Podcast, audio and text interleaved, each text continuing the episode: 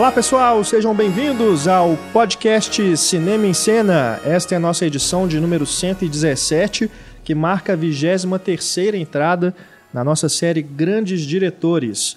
Vamos falar sobre os filmes de Orson Welles, diretor mais conhecido por Cidadão Kane, mas também realizador de filmes marcantes como A Marca da Maldade, Otelo, Macbeth, O Processo. Enfim, vamos falar sobre toda a carreira dele, uma carreira uh, trágica, né, é, pela forma como foi conduzida uh, aí desde esse sucesso imediato com Cidadão Kane até os últimos filmes, né, ele voltou a, a ter uh, algum sucesso, né, mais ou menos ali no meio dessa trajetória, mas é, terminou de uma forma realmente é, triste, né? pelo gênio que foi, por tudo que conseguiu realizar, por tudo que demonstrou em seus filmes e também em outras é, vertentes artísticas que ele demonstrou, né? trabalho com teatro, com televisão, com rádio. Né? A gente fica realmente assim melancólico né? de relembrar e falar sobre a trajetória do Elis. Eu, Renato Silveira, editor do Cinema em Cena, recebo neste programa nosso crítico, diretor do portal Cinema e Cena, Pablo Vilaça. Muito obrigado, Pablo, mais uma vez pela presença. Ah, obrigado por me convidar. Eu fico sempre muito honrado quando você me convida. Ana Lúcia Andrade, professora da Escola de Belas Artes da UFMG, mais uma vez conosco. Obrigado, Ana. Olá, obrigada. Temos também mais uma vez conosco o nosso redator, Antônio Tinoco. Olá a todos. Valeu, Antônio. E estreando no nosso podcast, Stefânia Amaral, nova integrante da equipe do Cinema e Cena, ela que é estudante de letras aqui em Belo Horizonte e aficionada, apaixonada por cinema clássico, né, Stefânia? Obrigado pela presença. Lá. Bom, nosso e-mail, vocês já sabem, para mandar mensagens, mandar dúvidas, sugestões, críticas, enfim, é o nosso e-mail cinema@cinemaencena.com.br. Lembrando que o espaço de comentários aí na página do podcast, no site, também está aberto para você debater com outros ouvintes do programa sobre os filmes do Orson Welles. Uh, temos aqui também, é, a gente, antes de começar é, a gravação, a gente foi ao Twitter, a, Twitter, arroba Cinema em Cena, para pedir perguntas aos nossos ouvintes sobre o, a carreira do Ellis, para a gente debater aqui no programa. Tá? Tivemos algumas questões interessantes aqui, nós selecionamos e ao longo do debate a gente vai trazendo elas, tá bom? A gente já começa, inclusive, com a pergunta de um ouvinte, é o Edson Amorina Júnior. Acho que a pergunta dele sintetiza bem o, a forma como as pessoas encaram o Orson Welles. Acho que é um bom ponto de partida para a nossa conversa. Ele diz aqui, ó, o Edson. Orson Welles fez muita história com seu primeiro filme, Cidadão Kane, mas não teve mais filmes impactantes, tão impactantes como Cidadão Kane, ou mesmo uma carreira com vários títulos. Por que isso? É o peso do Cidadão Kane, opção ou uma personalidade forte? Ou seria que o Cidadão Kane foi sorte de principiante? uh, Por favor. Não, primeiro que é uma combinação de tudo isso. Menos de sorte de principiante. Cidadão Kane não tem nada de sorte de principiante. É um filme estudado do início ao fim é um filme que tem um cuidado estético, narrativo, que é uma coisa impressionante, principalmente considerando que quando ele começou a filmar ele tinha 24 anos. É claro que ele contou com uma, uma não vou dizer sorte, ele, ele, ele teve uma inteligência muito grande de contar com a colaboração crucial do Greg Toland como diretor de fotografia, né? tanto que ele dividiu o crédito com, com o Greg Toland, né? a cartela, a tela de crédito, direção e direção de fotografia, ele Pro Orson Welles, que era um cara com ego maior que o meu, ele, ele, ele dividia o crédito com alguém, a tela de crédito mostrava o tanto que ele valorizava aquela, aquela, aquela colaboração. Então, de sorte principiante, não teve nada. O que teve foi, primeiro, é, o filme meio que, ao mesmo tempo que lançou a carreira do Orson Welles, ajudou a destruí-la também. Porque demonstrou que ele era um cara com uma personalidade extremamente forte, e é um cara combativo. É, quer dizer, o cara com 24, 25 anos resolveu fazer uma biografia mal disfarçada do maior magnata da imprensa norte-americana. Seria o, o, o, William Randolph Hearst, ele era na época, o, talvez o Rudolph Murdoch fosse hoje, talvez até maior do que o Rudolf Murdoch. Roberto Marinho pode ser Roberto Marinho, é.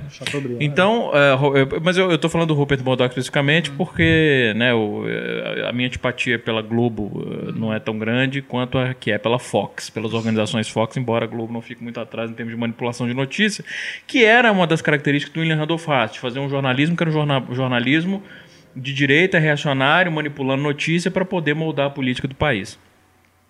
E aí ele, ele se destruiu, porque ele entrou num combate com o cara. Aliás, os dois se destruíram, né? O William Randolph tentou barrar o filme, não conseguiu, mas ao mesmo tempo ele prejudicou imensamente a carreira do, do Orson Welles. Por outro lado, a personalidade do Orson Welles também não ajudava em nada, porque ele era de uma arrogância tamanha, de uma soberba, né, tamanha que. Mas é justificável, pensa bem. Um não, menino claro. de 24 anos. Mas é que eu até falo isso, Ana, é engraçado. Que você deve. na Europa, que conhecia tudo de arte. Mas não é só isso. É, independente de, de ser um cara com um estofo intelectual, uma bagagem muito grande, ele era muito novo. E quando você é muito novo, você é muito arrogante. Não, mas né? você é muito inteligente no lugar de imbecis. É, é, é, é eu, eu, eu tenho. Hollywood, ele era um gênio absoluto. Eu costumo comentar no, no curso é, e você deve ver isso também entre os seus alunos. Uma das grandes vantagens de, de dar aula é isso, né? Como é que você, você começa a perceber como você era mais novo. Eu uhum. vejo, por exemplo, eu leio textos meus mais novos, ou, ou, ou lembro de posições minhas quando eu tinha 24, 25 anos, e era assim, o mundo se divide em antes de Pablo e depois de Pablo.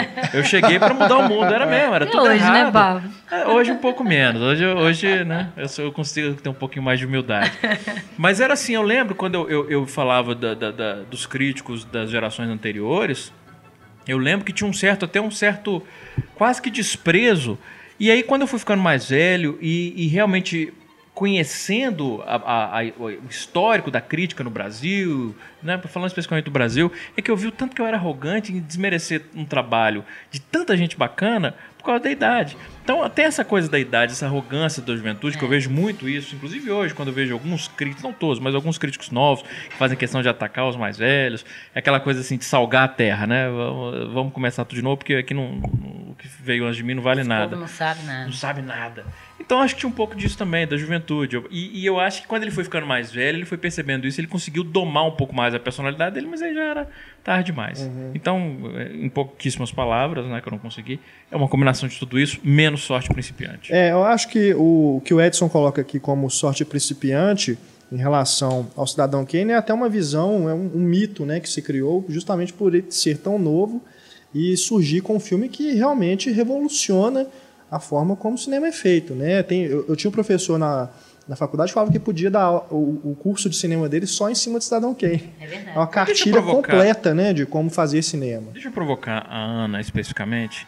Eu tenho dificuldade, Ana, sempre que eu ouço alguém falar que Cidadão Kane revolucionou o cinema, eu não concordo que o Cidadão Kane tenha revolucionado. Porque, por exemplo, eu não vejo o Cidadão Kane introduzindo técnicas novas. Eu acho que uma das coisas, uma das grandes sacadas do filme foi que ele pegou, inclusive, técnicas que eram técnicas já que tinham sido abandonadas pelo cinema. E ele trouxe de volta utilizando uma maneira orgânica no filme, mas eu não encararia como revolução. Nem ele gostava que falassem isso. Ele falou, gente, mas eu já peguei tudo que já tinham inventado e resolvi usar num filme só. Uhum. Eu acho que é porque ninguém pensava nessa coisa da forma, né? A indústria se, ela se fortaleceu e até hoje tanto nessa ideia de contar a história é o mais importante, embora o cinema clássico se preocupasse sempre com o como, mas o como ficar bastante invisível para que ninguém distraia da história, e ele estava interessado no como contar a história. Então ele foi atrás dos grandes mestres, né? Não só o Griffith e o, o John Ford, que são os mestres mais clássicos, mas Eisenstein, né? Abel Gance, ele estava interessado em estratégias narrativas formais para o cinema, né? que usasse da, da, própria linguagem do cinema. Né? Eu acho que é até por isso que as pessoas é, que não gostam muito do filme, porque as que não estão atentas a isso, né? as pessoas que se, é, se prendem muito mais numa história do que do que na forma, né? Não que a forma seja mais importante, mas eu acho que ele estava tentando uma forma puramente cinematográfico, passando a limpo tudo que tinha sido feito até então. Até do ponto de vista de, ponto de, vista de história, o filme é muito interessante. Eu, eu sempre claro, percebo eu assim acho, que quem fala do Cidadão Kane normalmente é quem não viu e fala, ah, tem cara de ser chato, porque depois que você vê Cidadão Kane, não tem como você não gostar. Porque é. o filme ele, ele é um filme interessante, envolvente. Se você for, mesmo que você não preste atenção na diálogos, forma, personagens. pois é, mesmo que você não preste atenção na forma, na narrativa do filme, na linguagem do filme, é um filme que, que prende Mas é um filme que profundamente. requer muita atenção, né? Requer atenção. São muitos personagens, às vezes, em cena, muitos diálogos cronologia complexos. quebrada, né? Ele faz citações a coisas políticas e econômicas que você tem que ter um uma mínima conhecimento daquilo. Não estou falando nem só do Kane, qualquer filme dele Uhum. você tem isso, né?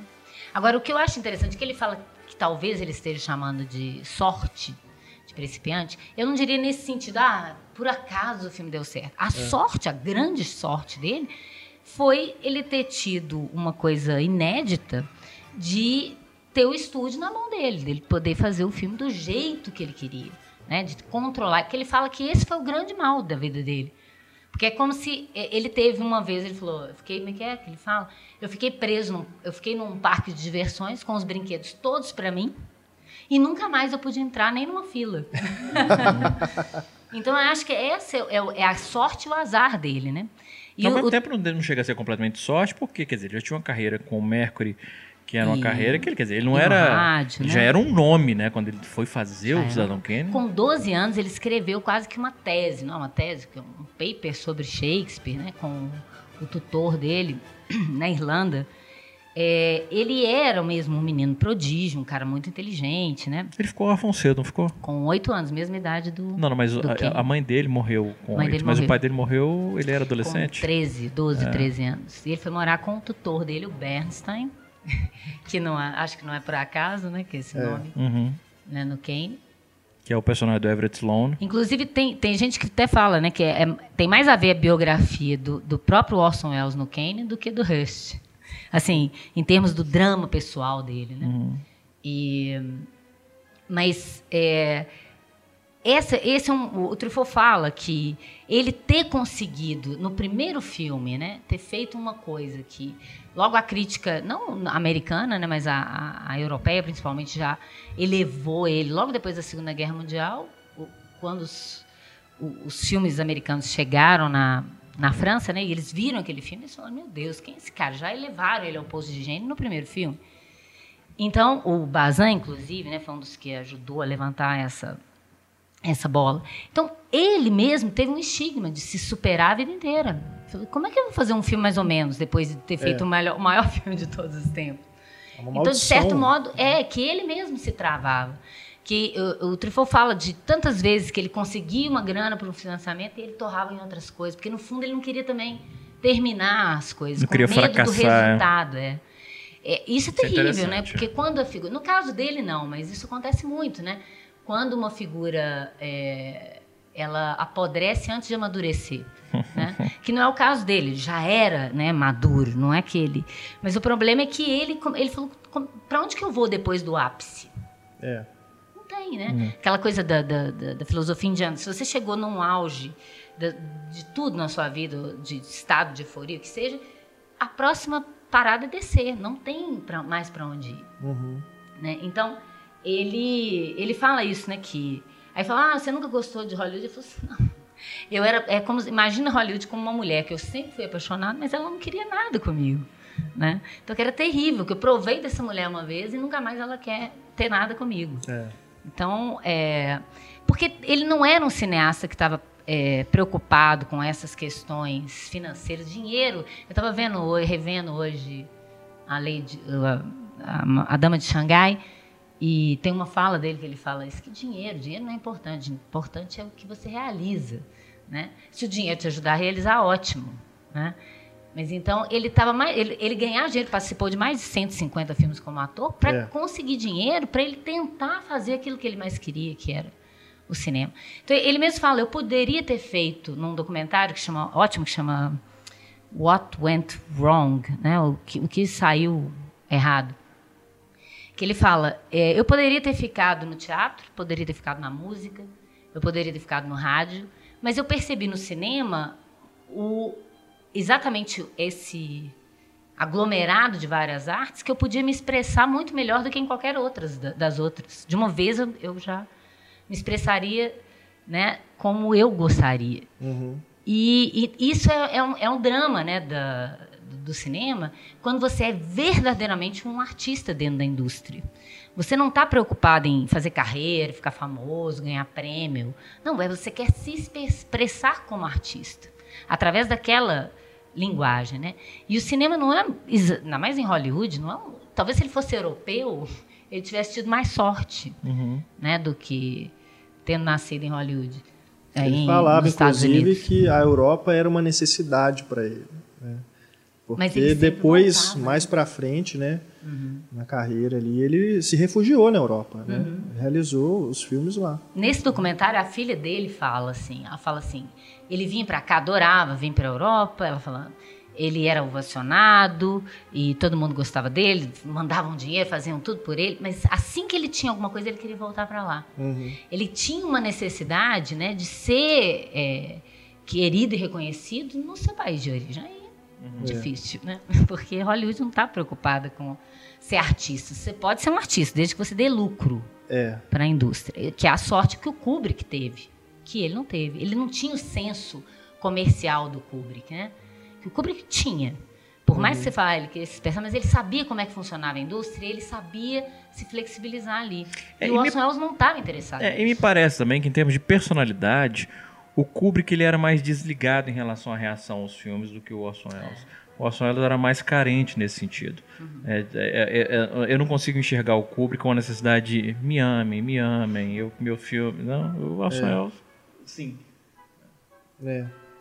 Agora, ainda falando do Cidadão Kane, acho que né, a gente vai voltar ao Cidadão Kane várias vezes ao longo do programa, mas nessa questão é, da importância dele, né? Talvez a palavra mais, o termo mais correto do que a revolução, né? É como ele usa a profundidade de campo, né? E isso realmente, ele, com o Cidadão Kane, parece que ele mostrou o mundo, né? Para o público de uma forma Escancarou, que os outros uma filmes. Coisa que já existia que ninguém percebia. Porque, porque tem alguma coisa. É, tem, tem uma coisa que o cinema clássico até então, o cinema é, de Hollywood até então, ele usava o, o foco, né? Nas coisas principais que ele queria mostrar para o espectador. Não, antes, no começo, é. principalmente, ele usava o foco tendia Sim, a ser maior. É. Depois eles foram descobrindo a Exato. possibilidade de focar e era tudo isso. Vamos focar aqui, focar ali. E ele uhum. descobriu que você pode usar o foco profundo não só para mostrar o cenário, não uhum. só de uma uhum. maneira funcional, mas de uma maneira narrativa. Exato. E quando você assiste Cidadão Kane, o exemplo clássico do Cidadão Kane, né, para ilustrar como ele usa a profundidade de campo grande para de uma maneira orgânica na narrativa, até mostra no curso, também já deve ter mostrado no curso né, várias vezes, que é o exemplo quando ele está assinando o documento para abrir mão da fortuna dele, de boa parte da fortuna. E aí a cena começa e você vê a sala, uhum. e você vê aqui na frente é, é, o, o, o senhor Burstyn, o Everett Sloan, o tutor do, do, do Kane, e você vê a janela ao fundo e você não tem noção da profundidade da sala, porque a profundidade de campo ela faz isso. Quando você tem uma profundidade de campo grande, uma das coisas que você pede é o senso de profundidade do campo. Né? Quando é curioso, você tem a profundidade de campo grande. A profundidade de campo grande, basicamente, a gente está dizendo, é falando, a grosso modo, está tudo em foco. Uhum. Tanto que está aqui perto da câmera, quanto está longe, está tudo em foco. Quando está tudo em foco, você perde noção um pouquinho da perspectiva, da, da, da do que está perto, do que está longe, com a profundidade daquela sala. Então você acha que aquela sala é uma sala de tamanho normal. E aí, quando ele começa a andar na sala, a sala é de um tamanho colossal.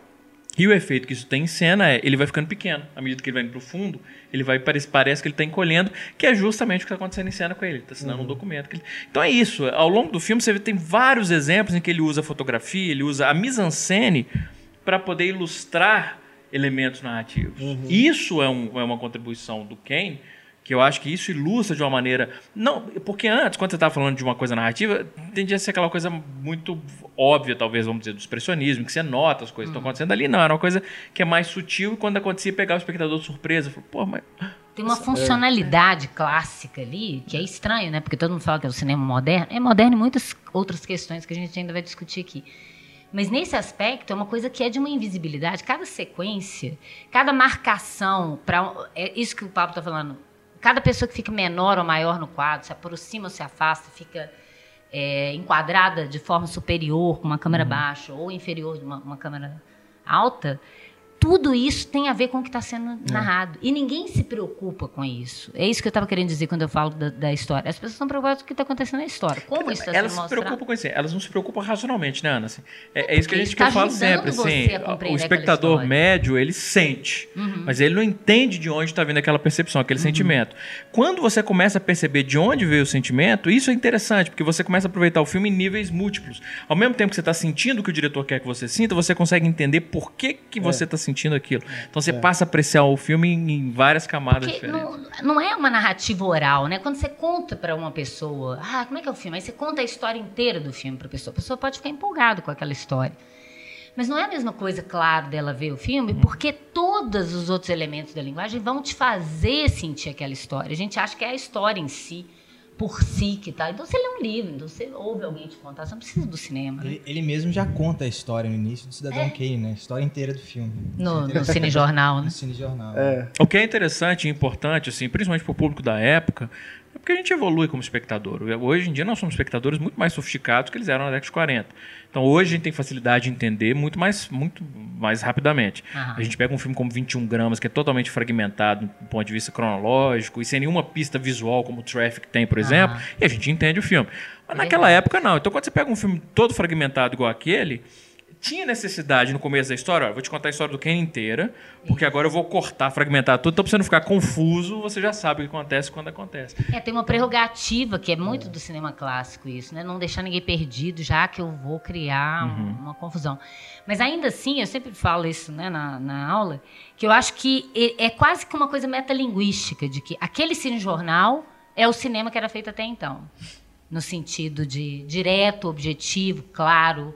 Né? Você, Curioso isso, não, você não tinha me começa... ocorrido isso. Legal. É porque isso. o início do filme é muito diferente, né? Aquela coisa lúgubre, não ultrapassa, aí ultrapassa É. a câmera. Uhum. Você não entende direito o que é aquilo. Você sabe que tem alguém morrendo, mas você não vê direito a cara. Não é uma Não, mas nunca tinha me ocorrido que fosse um comentário sobre o cinema. É. Interessante isso. Porque olha só, aí o que acontece? Aí, aquele homem acabou de morrer e tal, aí começa de novo o filme através do cinejornal. Aí ele te mostra aquela mansão, só que de dia, Uhum. tudo claro, tudo, né? te fala quem é aquele homem que acabou de morrer, te conta tudo na ordem. Ele ganhou uma herança, casou com uma mulher, fez não sei o quê, paraná, paraná.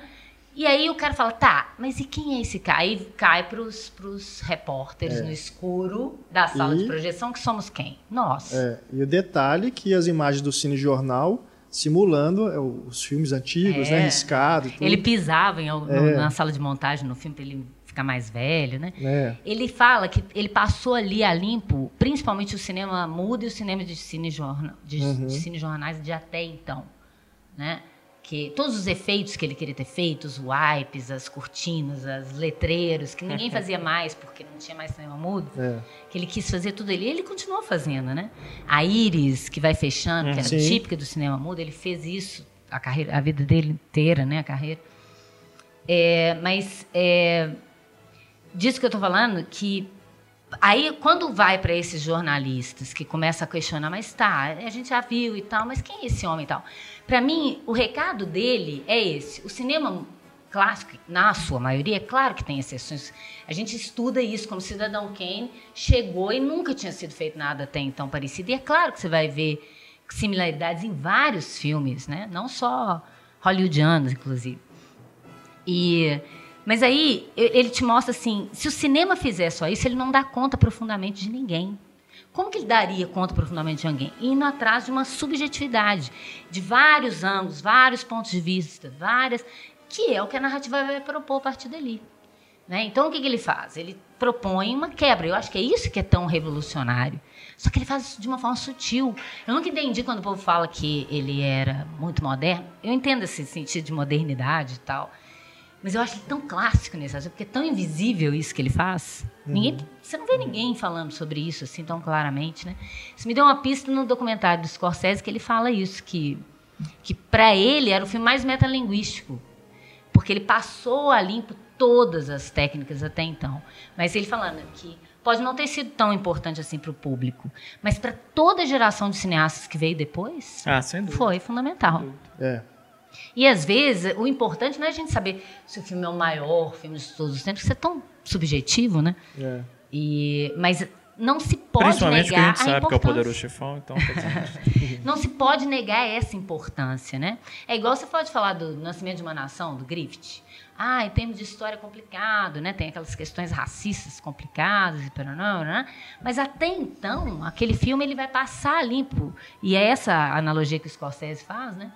Que o Cidadão Kane tá para o cinema sonoro, Verdade. como o, o Nascimento de uma Nação tá para o cinema sem mudo. dúvida. Ele pegou tudo que tinham feito até então e jogou num filme só, né? E todo mundo vai usar a partir dali. É. Então, eu me lembro, na, na, na época da minha faculdade, que a gente viu numa projeção horrorosa, que era uma cópia da Globo Filmes, horrível, que você mal via direito. E a gente assistindo e um monte de gente comentando atrás de mim, alguns colegas que não gostavam de cinema. Ah, mas isso já vem em vários filmes. Ah, mas isso aí novidade nenhuma. Falei, gente, mas é óbvio que não. Né, As pessoas, elas pegam o clichê e tomam eles como se eles fossem os, a, a origem, Como se- é. né? É. E o clichê já é a- o uso... É, não, é, interpreta como se já nascesse original. clichê. É. Uhum. Então eu acho eu acho isso tão interessante no, no, no filme. Cada vez que eu revejo, todo mundo fala, ah, mas você acha ele bom mesmo? Eu falo, Gente, eu, como cinema, para quem estuda cinema igual eu, não sei se é um filme que é história, no sentido assim, é, é, pessoalmente eu tenho um apreço, uma, uma emoção particular por esse filme, como uma espectadora comum. Embora eu não consiga ser uma espectadora comum dando aula de cinema, mas é, eu acho tão surpreendente, porque cada vez que eu revejo o filme, eu vejo mais coisa. Sim. Cada é a marca vez do grande filme, como. né? A marca do grande filme é essa. Toda vez que você vê, você nota coisas. Não, e até essa questão mesmo E da é isso, profundidade um de curso. campo, porque é é isso, é- ele não direciona o seu olhar, Uhum. né? Ele permite que você possa olhar. É, eu também lado, eu tenho né, uma, perceber um outros detalhes, mas Eu acho né? que nada você é permitido olhar exatamente. Mas Ele evita a pelo menos- sim. É, É, porque quando ele é coloca. nesse sentido, por exemplo, sim. quando ele coloca uma coisa em movimento num quadro, Sim, ele sabe sim. que você vai olhar para o que está em movimento. Independente de ter uma profundidade de campo grande ou não. Então, a luz, o uso de contraste. É. É, então ele sabe que, por exemplo, tem outra cena que é uma cena fantástica quando ele está assinando a declaração de princípios, que é uma, é uma, é uma profundidade de campo, de novo, grande, ah, um- a câmera parada, três personagens em cena, mas ele sabe exatamente para onde você está olhando, onde ele quer que você Não, olhe. sim, sim. né, através do Ele ainda apaga a sombra. luz da Aquilo é sala. sensacional. Aquilo é outra cena que eu mostro no curso, porque eu fiquei tão impressionado com aquilo, como ele consegue, ele apaga né, a luz a gás e ele, ele, ele fica, ele tá lá atrás, ele é o único que tá na sombra. Aham. E aí ele caminha pra frente e ele fica entre o Leland no fundo, Joseph Cotten, e o Sr. Burson e o Everett Sloan aqui na frente. Ele é o único na sombra. Aí o Joseph Cotten caminha pra frente, fica um de um lado do outro e ele continua a ser o único na sombra. Que é um comentário sobre a, person- a personalidade ambígua do personagem, mas isso que é, que é uma coisa bacana, que já me fascinaria por isso, mas me fascina pela dificuldade técnica de você montar essa luz.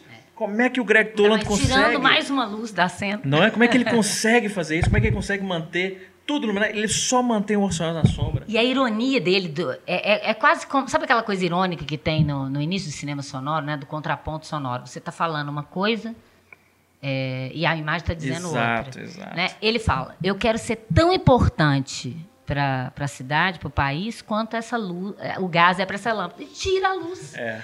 Olha você ver. Ele tira a luz. E não só isso, mas ele como. fica enegrecido. É a- a- é uma declaração linda que ele está fazendo, né? Vamos nos comprometer com a É. Mas tá verdade so- e tal. soturno. Mas ele tá na sombra, então quer dizer, é como se o filme estivesse dizendo pra gente, ó, aqui, vai na onda dele, não. não É, o que ele acredita, escreve não. não, tem a ver É. com o que ele é. É, não né? acredita É nesse cara, não. Isso tá é sensacional. Isso é sensacional. E, de novo, o espectador médio, ele pode não perceber isso Mas ele racionalmente, sente. mas ele sente. Sente. E quando você consegue notar as duas coisas, É uma coisa quase subliminar, né? Quando isso é bem feito, né? Igual uma cena de terror. Claro que você tá. Não tô falando exatamente do Orson Welles agora. Claro que você tá tenso, porque você sabe que tem um monstro lá embaixo e vai atacar o povo e paraná. Mas é claro que tudo, a música, o fato de você saber uma informação que o personagem não sabe, ou vice-versa, a, a forma como angula a câmera, o tempo que você dá entre os planos para acontecer as coisas, é isso que está te deixando verdadeiramente tenso. Não é só saber Sim, o que, que vai acontecer né? E isso ele tinha um domínio absurdo, né? E ele falava uma coisa que eu, que eu sempre me deu dó dele, que ele falava que os artistas que ele mais é, cultuava eram extremamente populares, que eram Dickens e Shakespeare.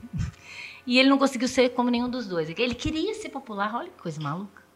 Ele não estava nem aí se a crítica achasse ele É. bom. Ele queria que o público gostasse dos filmes dele. né? É, Ninguém pode se dar por feliz, né? O Uhum. Hitchcock tinha o público, mas não tinha a crítica. É. Agora, não só complementando, eu quis dizer mais no sentido da contemplação Sim, sim. dos planos, né? Você tem é um- uma fotografia que permite você descobrir, cada Uma vez que você volta ao filme, descobrir novas coisas, novas coisas da composição da cena. É. Né? Mas nesse sentido que eu quis dizer. Agora, isso que vocês falaram da luz, né? do uso da luz, para vocês, mais uma vez, como que não foi tem nada de sorte de principiante, algo que ele já vinha trabalhando há muito tempo no teatro, que ele Aham. fundou o Mercury Theatre, né? Isso. antes de iniciar a carreira dele como cineasta. Eu tinha feito um curta antes, né? The Hearts of Ages, Corações da- do Tempo. Que saiu agora, né? Foi É, tá- Inclusive aí na página do podcast para vocês verem, tá com uma trilha sonora esquisita, porque acho que depois se colocaram, né? Mas ainda assim tá com a qualidade que é boa uma para vocês conhecerem. zombando do cinema de vanguarda dos anos 20. Zombando, meio homenageando, meio brincando. Aham. Zombando não no sentido ruim, mas é quase uma paródia É. mesmo de um filme de vanguarda, que ele parece estar se divertindo horrores para fazer aquilo. Ele não está preocupado também em contar uma história. tá? É, é Tá cheio de simbolismo, com né? a linguagem Umas do cinema, né? Não dá para você entender mesmo, assim, né? O que tá, o que tá querendo dizer com aquilo. Você Mas vai interpretar fui- a sua maneira, né? Mas que eu quis enfatizar da questão da, da liberdade do olhar é porque tem um texto famoso do André Bazin falando, né, que da montagem proibida e tal, que o, por exemplo, naquela sequência da tentativa de suicídio da esposa dele, que é um plano longo que te deixa perceber o que está acontecendo sem direcionar o seu olhar.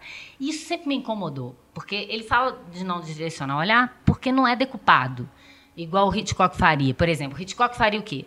Daria um close, no, um plano detalhe no remédio, corta, mostra a mulher ofegante, corta, mostra o Orson Welles lá fora batendo na porta e tal, e você, nossa, ela tentou suicídio, Brana. Ele faz isso num único plano, né? O copo na frente, ela respirando no fundo e a porta, ele batendo na porta no fundo. Só que você é direcionado sim pelo som. Porque o filme, o que ele faz? Ele tipo o copo em primeiro plano, como o, co- o copo tá na frente, né? A primeira coisa que você vê. Ela começa a respirar no meio, você olha para ela, batem na porta, você olha para a porta. Claro. Então, ele tá te direcionando dentro do plano. E isso era genial que ele fazia. Né? Eu acho que a, a das maiores contribuições dele é isso, de perceber como é que é o cinema dentro do plano, como se fosse teatro, mas respeitando a propriedade do cinema. E o som que quase ninguém fala, porque ele precisa do som nessa cena. Se ele não tiver o som, ele não consegue fazer isso.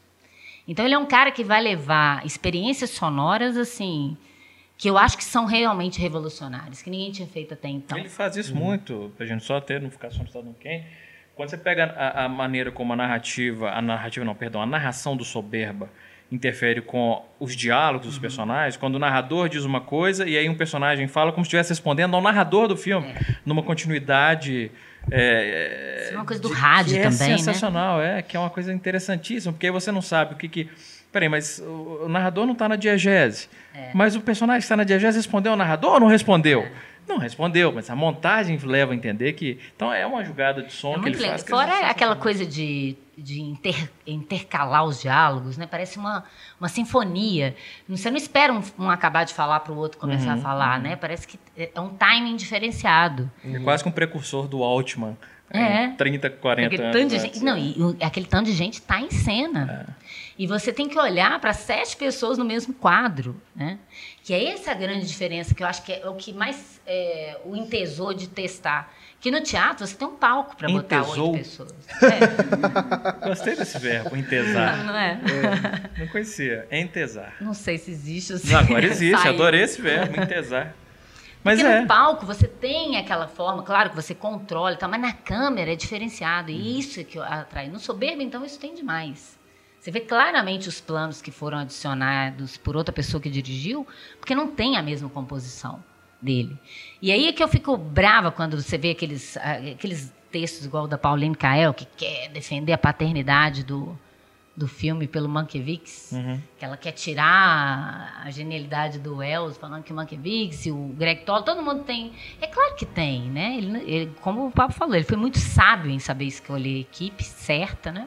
Pra quem quiser ler esse artigo, não sei se está disponível na internet, mas ele está no livro Criando Quem, da Pauline Kael. E ele, e ele estudou com. Ele fala que em uma hora ele aprendeu com o Greg Tolan tudo que ele precisava de, de fotografia.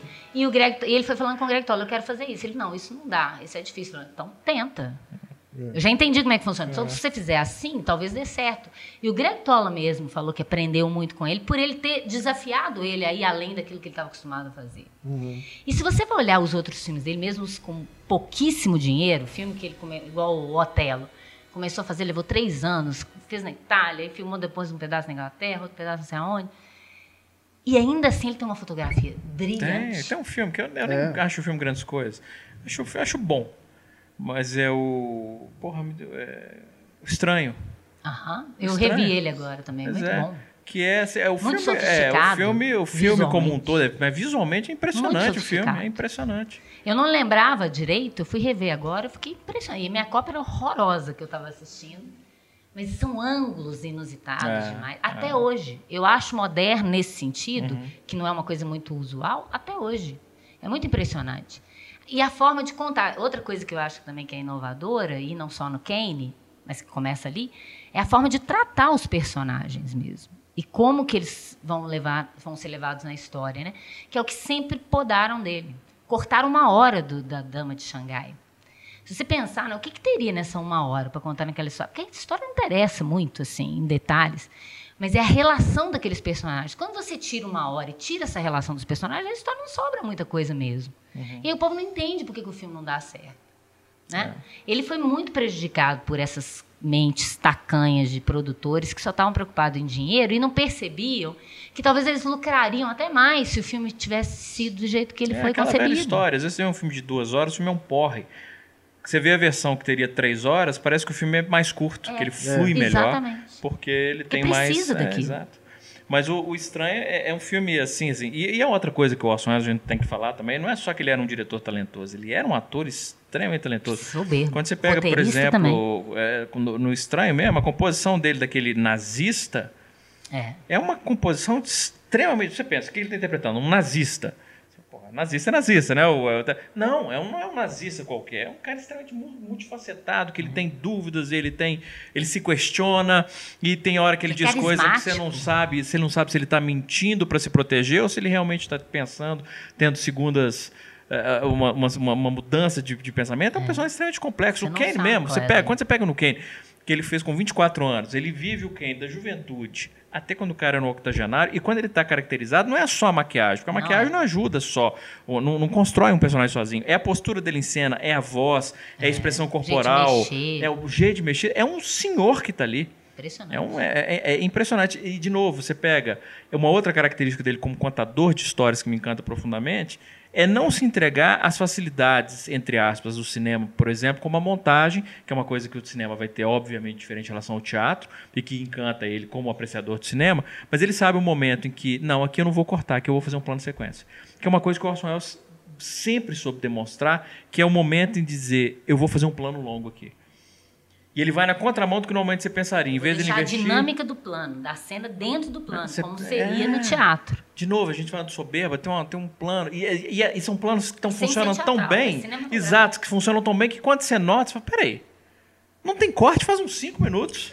Você nem notou aquela no, no, no- no Soberba. um- um- um- eu, quando eu assisti Soberba, eu lembro, a primeira vez, eu lembro da minha reação assim, de de repente eu me dar conta que é quando o menino tá conversando com o Tim Holt, tá conversando com a Agnes Moorehead na, na cozinha. Ah, vai subir na escada. É, e de repente eu falei, peraí. Não tem um corte, faz uns 5 minutos. E eu não tinha me dado conta, porque da forma como ele guia a cena, a movimentação dos personagens, a, a, a fotografia, cê- cê- é tão dinâmico que a falta de corte é invisível. Eu fico pensando nisso, né? Eu tava revendo o Poderoso Chefão com o comentário do, do Coppola, e ele falando, ah, essa cena, não lembro exatamente qual cena, mas ele falando, essa cena foi complicada, porque teve que programar a câmera para ir no automático, porque começava num plano muito aberto e muito devagarzinho. O primeiro plano do filme, né? Ia fechando. Que teve que programar a câmera, não sei o quê, que era um computador. Eles inventaram, se não me engano, um É, Agora, sistema isso computadorizado. tem, por exemplo, na Dama de Xangai, e eu não sei como ele fez, né? Porque é um plano muito, muito aberto que termina em dois rostos, assim. E você, você também não se dá conta, de repente, É. a- o diálogo vai ficando tenso, tenso, tenso, e você está nos dois rostos. Então ele tem um controle do é, o que, que ele vai usar para narrar aquilo ali, que é impressionante. Essa ideia da funcionalidade, né? do que está sendo dito, como que eu vou é, colocar isso. A mesma coisa do, do plano lá, do famoso, do... Da maldade, do, da bomba. É, esse é o, é o mais... Esse aí, porque tem um movimento de câmera ainda, então a, a câmera te dá uma ilusão de, de, de montagem, né? De invisível. Mesmo Mas- porque ele, ele muda. Você começa com um plano detalhe, de É. repente é um plano aberto, de repente é um plano conjunto, de repente é um plano médio. E na verdade E é um jogo de gato só e ele só com é. o carro aparecendo e saindo de quadro, né? E aí, Agora- de novo, você está falando do som, é importantíssimo. É, a conversa deles, a conversa, o barulho do, do, do carro, do rato, da- se eu não me engano, e da bomba ao fundo, Da- só a maneira como ele guia através do som é fundamental. Não, esse plano é O estranho mesmo, tem um plano longuíssimo, que é quando ele mata o cara, Uhum. que é um plano, de novo, daqueles que você vê e fala assim, porra, pera aí, quanto tempo que ele não corta? É. Ele vai caminhando, caminhando, caminhando, caminhando, de repente ele fica tenso, ele mata o cara, e tem uns caras brincando de...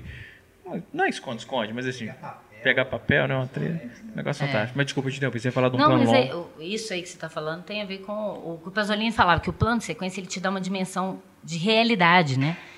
De que você tá ali com ele naquele mesmo tempo, você não tem a noção do tempo. Fragmentado, você perde totalmente a noção Uhum. do tempo quando está cortado, né? Mas eu ia falar do plano do, da infância dele, que ele é tirado no, no Kane, Ah, sim. vão, o tutor vai levar ele embora e fica ele na janelinha lá. É, É lá um no plano, fundo é um ângulo vê. só.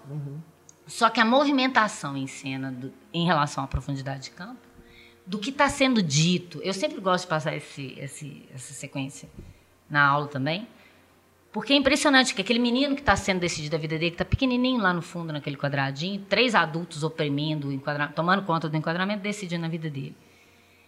E em nenhum momento ele é tampado do enquadramento, a não ser quando o pai tampa ele.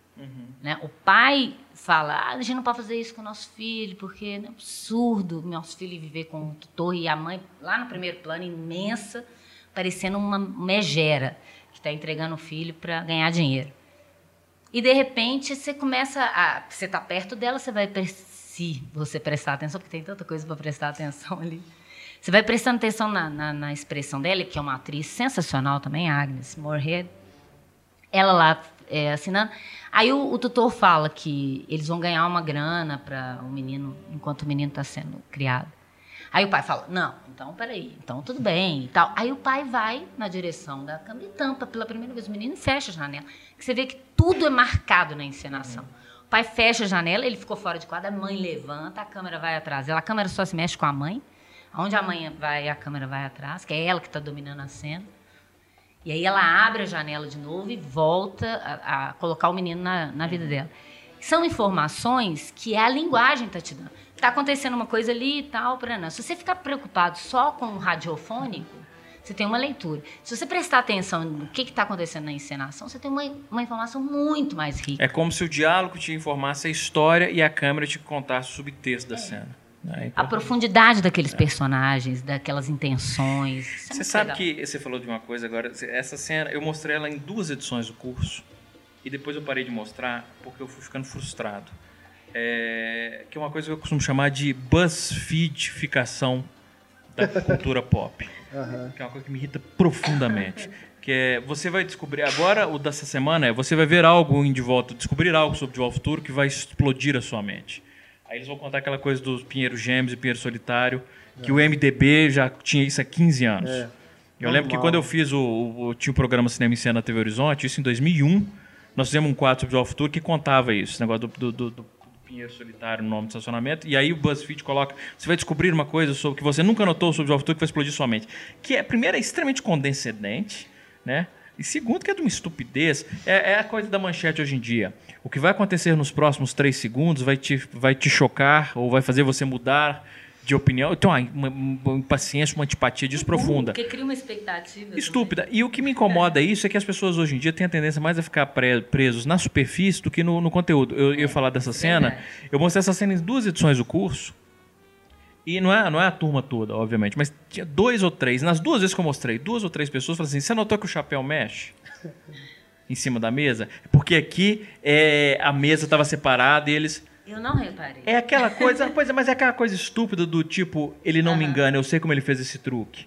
Falei, cara, a partir do momento que você tá disso, preocupado. do- daquela cena do, do, do comício lá, daquele, a festa do jornal, Sim. Tem as coristas e tal, porque acende a luz debaixo da mesa. Vai lá, dá pra você ver a luz acendendo. Mas é uma coisa que me incomoda, Gente, porque em onde vez de que você. conseguir a luz, são E- menos É, importantes. exato, e em vez de você ficar preocupado com o efeito, é aquela coisa do cara que Por vai ver que um que show de mágica aí? falar assim: ah, eu, aquele negócio estava escondido no bolso dele. Óbvio, Porra, ele velho, não que é um mágico é, de parabéns, verdade. né? Que você descobriu que ele, né, que ele não, ele não produziu essa bola do, trouxe não é um de, de um outro plano, de, outro, de um universo paralelo, mas assim.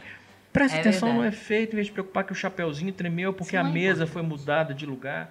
Sabe? É, é- é isso. É, é- é a pessoa. É, é- é isso que eu estava falando da, da buzzfitificação. É quando a pessoa quer se sentir. Ela quer provar que ela é mais inteligente que o filme. O filme não me engana. Vê coisa mais profunda que isso que tá escondida, gente, né? E não presta É, atenção exato, nisso. Na é. jogada, por exemplo, da câmera movendo com a mãe ou da mãe abrindo e fechando a janela. Mas o chapéu ele percebeu que estava balançando. Que é o que ele dá conta de perceber. né? É porque isso não cabe num tweet. É verdade. boa. Eu falei da luz, né? Que ele já trabalhava antes, e vocês falaram, acabaram na sequência falando do som. Aí a gente tem que falar, obviamente, do Guerra dos Mundos, no rádio, Ah, em sim. 38, pré-Cidadão Kane também, que ele narrou o, o- o livro, né? Ele tinha uma- um contrato né, com a CBS, a rádio, CBS, é, em que ele fazia releituras de clássicos da literatura da forma Orson Eliana. né? e o Guerra dos Mundos ele narrou em primeira pessoa, fazendo aquele alarde todo como se estivesse realmente acontecendo uma invasão alienígena. I'm speaking from the roof of Broadcasting Building. Speaking from the roof of Broadcasting Building, New York City. The bells you hear are ringing to warn the people to evacuate the city as Martians approach. Estimated in the last two hours, three million people have moved out along the roads to the north. Hutchison River Parkway still kept open for motor traffic. Avoid bridges to Long Island, hopelessly jammed. All communication with Jersey Shore closed ten minutes ago. No more defenses. Our army is wiped out. Artillery, Air Force, everything wiped out. This may be the last broadcast. We'll stay here to the end. E aí os ouvintes acreditaram, né? Causou um pânico é, generalizado na população. E a partir disso que ele começou a chamar a atenção né, de Hollywood para poder É, fazer seus filmes. o grande né? cartão de visita deles, né? Porque eu acho É. que pra Hollywood interessou assim, peraí, esse cara mobilizou todo mundo só narrando com o som. Imagina o que ele faria com a imagem, é? né? eles eles estavam imaginando só isso, eles não estavam preocupados dele como artista. E antes do Kane, ele chegou a desenvolver um outro projeto, né? Que seria a adaptação de Heart of Darkness, né? O Coração clássico, né? Da literatura também. E ele queria fazer o filme todo em primeira pessoa, em plano subjetivo. Imagina que loucura, né? Mas acabou que o estúdio achou muito arriscado, né? Pela Arthur Darkness, proposta que viria dele. ser adaptado depois. É, é, exato. E E o... Apocalipse, Apocalipse não, Now. né? E aí acabou que esse projeto não chegou nem a ser filmado, né? Entre vários outros projetos que ele também começou a desenvolver e parou devido a motivos semelhantes. Mas né? ele deve ser um dos, dos cineastas, ele e o Kubrick, devem ser dois dos cineastas da história do cinema que mais projetos começaram É. e, e com projetos começaram e descartaram. Eles têm muita coisa motivos. semelhante, né? Eu acho. Embora o Kubrick, como eu falei, tenha se dado melhor com o sistema de estúdio, né? E até com o público. Mas eles têm uma coisa muito semelhante, né? Nesse sentido. De um artista que se- consegue se expressar pelo cinema mais do que por qualquer outra É. linguagem, né? A gente já falou. Você quer acrescentar alguma coisa agora? Não, era só aqui que você falou do. do é, quando, quando ele faz o Guerra dos Mundos, ele, ele é finalmente convidado para Hollywood. E ele já tinha sido convidado antes por causa do Mercury. No, ele fez uma adaptação do Macbeth com negros, né? Que foi um sucesso absurdo, assim. Que era um elenco só de negros e foi é, uma coisa revolucionária na Macbeth. época. É. Ele fez uma outra produção com o Mercury também, que era um filme jun- no meio da peça de teatro. Só que parece que deu problema o filme E aí a, a Ruth, esqueci o nome, Gordon, a atriz lá do Mercury, ela fala que, que era um horror, porque o filme não ficou pronto do jeito que eles queriam, e aí eles. A peça não fazia o menor sentido sem o filme, e aí o povo odiou, jogou tudo que tinha na mão no palco. Mas, quer dizer, ele já estava buscando uma coisa diferenciada mesmo, né, para se É, expressar. diz que ele também queria fazer uma combinação de três peças do Shakespeare em uma encenação de cinco horas. que acabou que não é. estreou oficialmente Ele por realmente causa do não era popular. Não era popular. Ele ia juntar, quer ver? É, Ricardo II, Henrique IV e Henrique V. Tudo na, mesma peça. Mas então, o que o, o, o, o, o Truffaut até fala isso no prefácio do livro do Bazin, que essa coisa dele ter chegado já, né, com 25 anos, 24 anos, ele estava com 24 anos, que é quando você começa a, a sua carreira e tal, ele já tava, ele já tinha que bancar a celebridade dele, né? Tinha que manter é, célebre, porque ele já era célebre. Então ele falando, quando ele recebe o, o convite para o Kane, por que, que talvez o Kane seja o filme que ele tenha tido tanto cuidado, tanto apreço assim? Porque ele não podia fazer um filmezinho qualquer, ele queria fazer o filme. Então eu acho que era uma pressão grande. né? Se ele teve essa pressão para fazer esse primeiro, você imagina o segundo. imagina o último. Né? Que é aquilo que a gente estava falando desde É. o início. Né? Então, essa coisa de que é, esse estigma, né? Eu tenho que mostrar para todo mundo que eu sou realmente genial. né? Eu não posso fazer só um filminho que dê lucro e tal. Tanto é que ele não estava preocupado com isso, embora ele achou que o filme fosse se dar bem, né? Eu já li falando que o filme não foi tão mal assim quanto as pessoas falam. O que foi que o Rush mandou boicotar. Todo crítico que era pago por ele falou mal do filme. Então? Naquele, sim- naquela época que a crítica influenciava demais o público que ia ao cinema, isso prejudicou. Mas eles falam quando o filme foi relançado um tempo depois da guerra, que o filme foi muito bem. Uhum.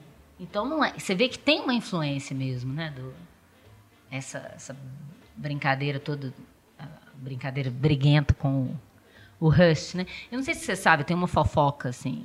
não sei se eu- Conta, menina, Ah. conta. O melhor são as fofocas, né? Sim. Porque eles dizem que a, a, a Marion Davis, que era amante do, do Rush, ela era amiga do Orson Welles. E que o Rush ficou mais puto com a ideia do husband, né? Que era o apelido que o, o Rush dava para o órgão sexual da sua mãe. Botão de rosa. Então ele falou, ah, esse, como é que esse cara sabe Era disso? cafona esse Hearst, né? Fico imaginando em que contexto que ele falaria isso pra Marion Davis É. e ela levaria na boa. Ah, deixa eu ver o botão Ué, de assim, rosa. Em alcova a gente não pode julgar ninguém, né? Cada um sabe. Botão de rosa eu posso, Ana. Né? Botão de rosa é bem cafona. Não, não é. Mas eu fico imaginando a mesma reação do Hearst, né? Realmente, se se ele falasse com esse tom de voz, Imagina ele vendo a boca do cara na tela falando, Rosebud. Rosebud. É, realmente. Mas aqui. Igual é- depois ele quebra a bola. Ah, meu Deus do céu. Ah, não, Fábio. É um, é um- é um- é um comentário sobre a impotência do Hearst, obviamente. Você acaba de destruir um dos planos mais lindos que tem no filme. Então, agora, toda vez que eu assistir, eu vou, vou lembrar desse seu comentário. Mas nós já estamos aqui com quase uma hora de E só gravação de um e falando de Saddam Kane, né? O que eu disse lá, né? Não, que o meu- falamos um pouquinho de soberba. É, sim, mas não. o que meu professor falou que poderia dar um curso de cinema só em cima de Saddam Kane, vocês estão vendo que é possível. a gente está comentando aqui só dele, né? É, a maior parte do, do- do que a gente falou até o momento foi dele. Mas antes de passarmos, é verdade, né? A gente está fazendo filmes que né, mudaram o jogo, né? Que Esse não seria, necessariamente as pessoas gostam, mas que são, é, É. importante de secar, né? é, esse seria é, perfeito, né, para essa série. Mas antes de passarmos para os outros filmes, ainda falando de Cidadão Kane, eu quero escutar Antônio e Stefania que não deixamos os dois pronunciarem ainda, né? Depois de quase uma hora de programa. Mas é porque eu, eu tenho uma, uma dúvida, porque eu, o meu primeiro contato com o Cidadão Kane também não foi assim. Eu vi o filme e falei, tá, eu, eu percebo que realmente é um filme muito bacana e tudo, mas só depois, né, você vai percebendo outras coisas, vai entendendo o quanto que ele foi importante. Quero saber de vocês. Primeiro contato com o Cidadão Kane, como foi? É, o meu contato foi um pouco problemático também no início. É, eu também, eu tinha gostado do filme, mas acho que como o Eris é tão sutil, eu não tinha percebido ainda por que tanto se fala de Cidadão Kane, né? Eu fui realmente compreender com o tempo, a partir de, de leitura, de estudo e tal. A gente foi começando a analisar, fui começando a analisar cena por cena e aí foi começando a ver o que, que o Eris estava fazendo ali, por que, que ele foi tão importante.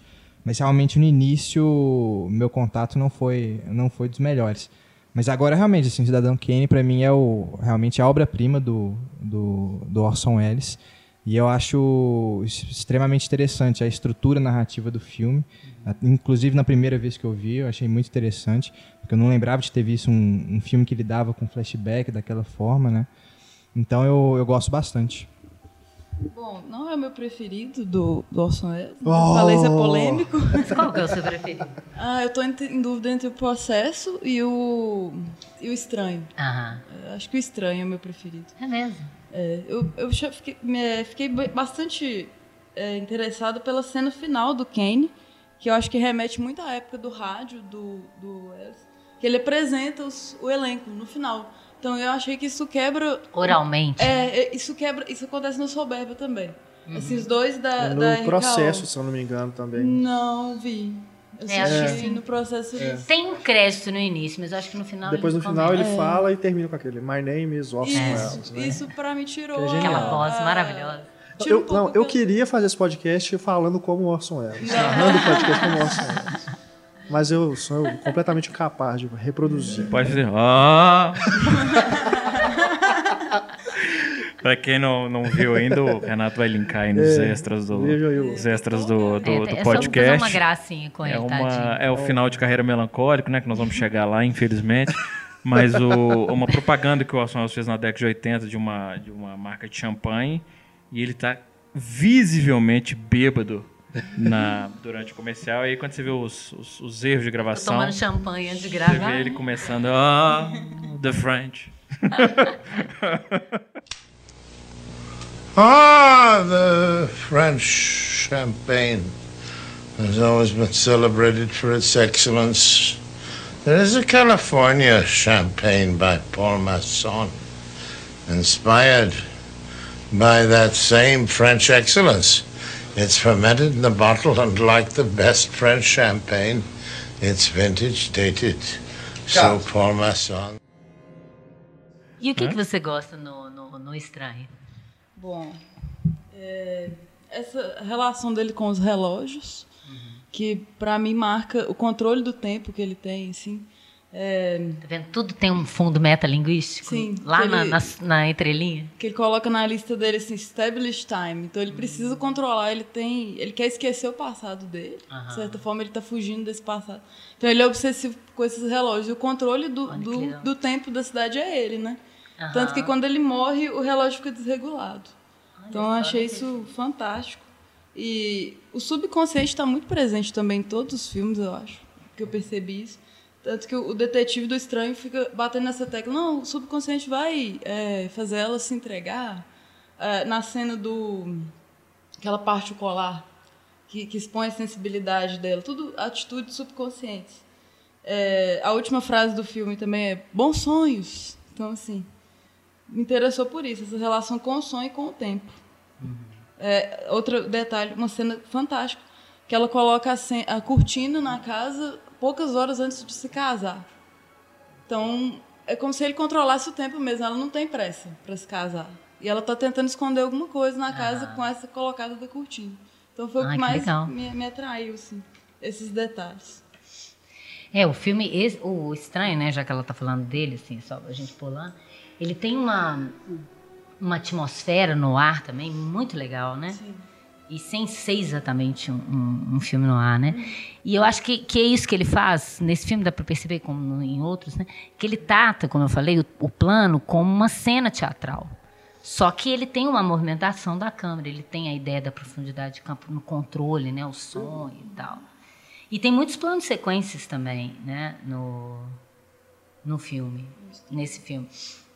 E curiosamente, ele estava, parece que numa lista negra, que depois do.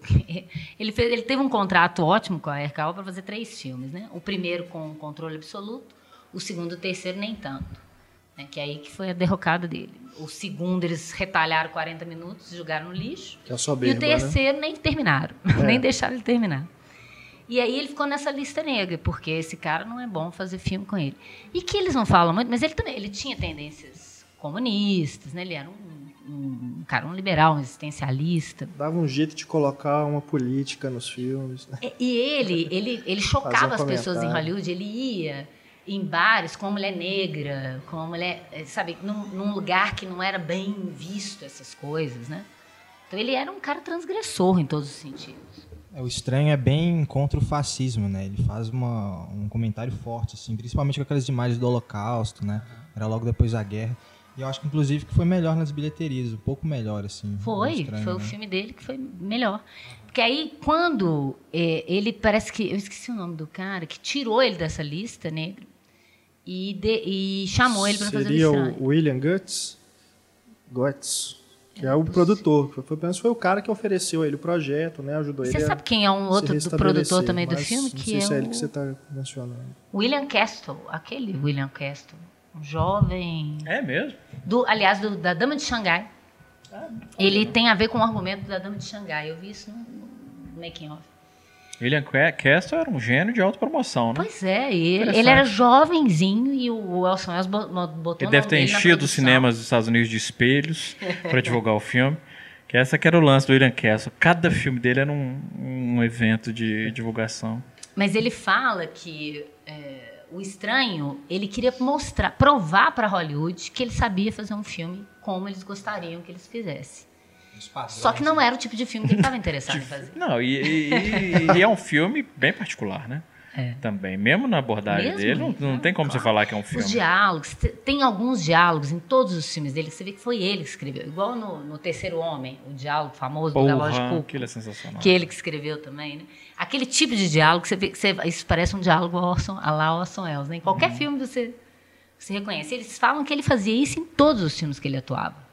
Ele falava assim, quando você vê, se tiver um, toque, a, a, a imodéstia dele, né? Se tiver um toque de sofisticação nesses filmes, pode ter certeza que fui eu que dei. que eram filmes lixo com a ponta de sofisticação dele, a maioria, né? Que ele falou que fazia. E no caso do Estranho, também, né, essa coisa dele voltar para Hollywood, você ele casa com a maior, a maior estrela dos anos 40, que era a Rita Hayworth, né? E ele- você vê que ele está tentando ficar ali, né? Não, não que ele tenha se aproximado da Rita Hayworth exatamente por isso. Acho até mais fácil ter sido por ela ser mexicana do que porque ele gostava muito de, de latinos, de mu- de mulher mais latina. É, mas aí na Dama de Xangai ele uma puta sacanagem, né? Não, a Dama de Sangue. É porque a, a, a, a Marguerita Cancino, né, a, a Rita Hayworth, ela era mexicana, que Hollywood tirou dente, tirou costela, fez laser na, na cara Não, dela não, mas eu digo a tirar sacanagem que eu digo quando ele, ele, ele tira da Rita Harris o que ela tinha de mais característico como estrela cinematográfica. Hollywood. Exato, como estrela cinematográfica. E o cabelo longo e falo, ruivo. E ele ele corta e bota com cabelo Hollywood transformou a mexicana numa ruiva. Ele falou assim: ah, não, vamos fazer direito. É. vamos platinar ela, vamos cortar o cabelo e platinar. Ele chamou a imprensa para cortar o cabelo dela na frente de todo Pois é, mundo. mas eu li isso há Ele muito tempo. Que, pois é, na, naquela altura do campeonato, o relacionamento dele já estava bem bagunçado. É, e, é, e ele fez meio de acabou. sacanagem, tipo assim. Ele não. queria tirar aquela imagem de Gilda que ela tinha. Então foi uma coisa benéfica, engraçado. Quando eu li isso há eu tenho muito. que desvincular Eu li isso há muitos do- anos. E eu fiquei com isso na cabeça, que ele tinha feito de sacanagem com ela. Só- se ela pensou isso, ela é boba, porque é- é a melhor, uma das melhores coisas que ela fez, muito diferente de todos os outros papéis que ela fez. Não, não, ela nunca concordo. teve tanta oportunidade como atriz como naquele Eu concordo, mas é, é, a motivação, eu lembro de uma entrevista que eu li, a motivação dele sido uma motivação sacana. Bom, o que o Peter Bog- Bogdanovich comenta no- nos extras do filme é que ele, ele falou: não aguento, é, o povo quer ver ela como Gilda em qualquer filme. Uhum. Então a primeira coisa que ele falou: eu tenho que desvincular essa imagem de Gilda. O que, que eu vou fazer? Cortar o cabelo ruivo. Porque é só isso também, porque ela parece com os mesmos É. tamaricaias, canta, todo o resto é Rita Hayworth. Tem uma música do Gilda no filme que toca no, no fundo. Parece que tem uma, uma, uma coisa de fazer a, a referência. Não, sem falar que eles estavam em vias de se separar, né? É Quando se separar fizeram, antes do filme terminar. né? E foi praticamente uma imposição do estúdio que ele filmasse ela em close o máximo que desse. E ela nunca teve tão bonita, se for pensar. Tá linda, sim. Muito É. bonita. Ah, não, desculpa. Eu acho que a nunca ter tão bonita eu vou discordar muito. Você acha do Gil? Nossa, Gilda é imbatível. Gilda é Você não gosta de platinado. Não, eu, não, eu não gosto de platinado. Não, mas eu não gosto muito de platinado mesmo. Não, aquela- aquele- Ah, aquele- é, não, não, é- não faz. Mas Ele Independente rosto, disso. Não interessa o cabelo dela. Tem uma cena que ela tá deitada cantando, que fica em diagonal o rosto dela inteiro durante minutos.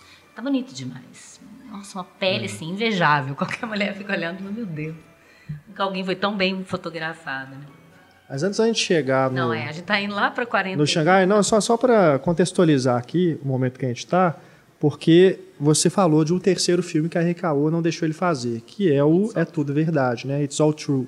Que mais tarde, né, documentaristas pegaram né, os trechos que ele filmou, montaram um documentário sobre esse projeto que não deu certo, né? Richard Wilson, inclusive, que foi o co Exato.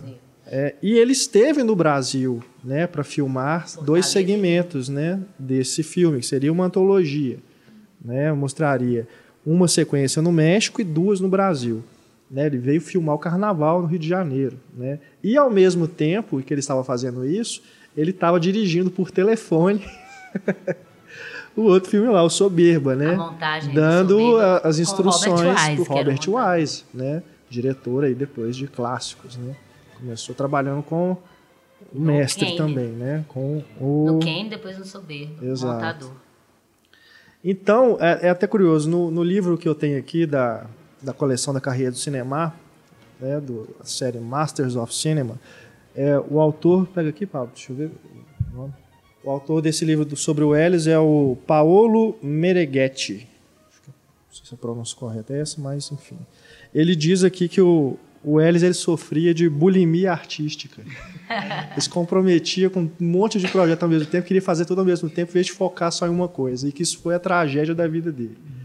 E nesse caso aqui da RKO. Apetite voraz. né, e aí teve é, né, esses, esses dois projetos aí que não deram certo. E aí depois, antes aí do Estranho, ele fez Jornada ao Pavor, também um, um filme que- sobre criminosos nazistas e tudo, que não deu muito certo. esse filme é muito. Eu, eu não gosto desse filme de jeito nenhum. Jornada Pavor não gosto. Assim. é. De novo, ele como ator, ele tem um personagem que é um personagem característico, um coronel de um país obscuro. Eu não sei se nem se identifica com o país, né? Mas enfim, é, e ele faz um coronel. Ele tem, ele tem uma cena principal, que é quando Joseph Cotten é levado à delegacia depois de sofrer um atentado. E ele tem um longo monólogo, aliás, até a revelação do rosto dele, quando ele já chega assim num plano e tá as pessoas movimentando ali, e aí a caracterização física dele. Ele tá, inclusive, é uma ele tá, ele é uma é, mas assim, ele, ele tá. Obviamente inspirou a caracterização física dele no Stalin. É, o Stalin em cena. E, e aí ele faz um longo, tem um longo monólogo e tal, tal, tal. Depois ele meio que some do filme e fica só. Você vê que assim, é uma coisa que ele tá ali mais, parece que para dar o peso dele, do nome dele ao filme, do que. Porque o filme é do Joseph Cotten. E é um filme muito fraco. É um filme muito. De novo, tem algumas coisas interessantes. Mas o filme. A direção é Norman. Norman Foster, se eu não me engano. Norman Foster, é isso? Não é, na direção não é dele. Ele, quer dizer, É, de- ele- há rumores, mas é aquela É. coisa assim. Ele ajudava a escrever. Exato, não, e há rumor. É, não, o roteiro Ele é dele. O roteiro é, é, o roteiro é dele também. É, mas é aquela coisa, quando você pega um cara como Orson Welles e ele vai atuar num filme, sempre falam assim. Ele também co-dirigiu. Ele palpitou na direção. E você sabe que ele palpitou na direção, Pelo porque é um menos cara. cenas dele. Na cena dele, ele não vai ficar calado. Ele vai falar: Não, você não vai colocar a câmera aí, não, meu amigo. De jeito nenhum. Imagina se alguém vai câmera aí. contestar aí. Né? É. É, Não, mas é um bem, filme. cara, é um filme que não funciona, assim. As cenas do, do Orson Welles, de novo, funcionam porque ele é um ator muito foda, muito carismático. É um personagem bem característico.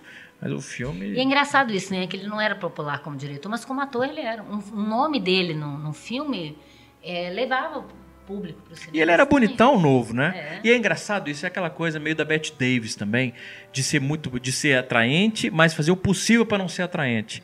Você pega, e mesmo quando ele era novo, constantemente nos filmes ele dava um jeito de colocar alguma coisa na caracterização, na maquiagem, que Ele não deixava ele gostava mais do feio. nariz dele. Ele achava que o nariz dele deixava ele muito rechonchudo. Então ele punha sempre uma prótese. Mas ele tinha, não tem. Ele, o No estranho, ele tá com uma prótese, deixa ele até mais bonito mesmo. Ele estranho. tem, quase uma obsessão com a maquiagem, né? Como é que é? Mas é isso, parece que ele sempre faz alguma coisa pra mudar a Desde aparência pequeno, dele. eu li uma coisa falando, quando ele tinha 13 anos, ele se maquiava como Rei Lear. Sabe, ele com 13 anos querendo fazer o papel do personagem mais Não. velho do Shakespeare. No curta inicial, né? O primeiro curta dele, atores É, totalmente velho. maquiados, né?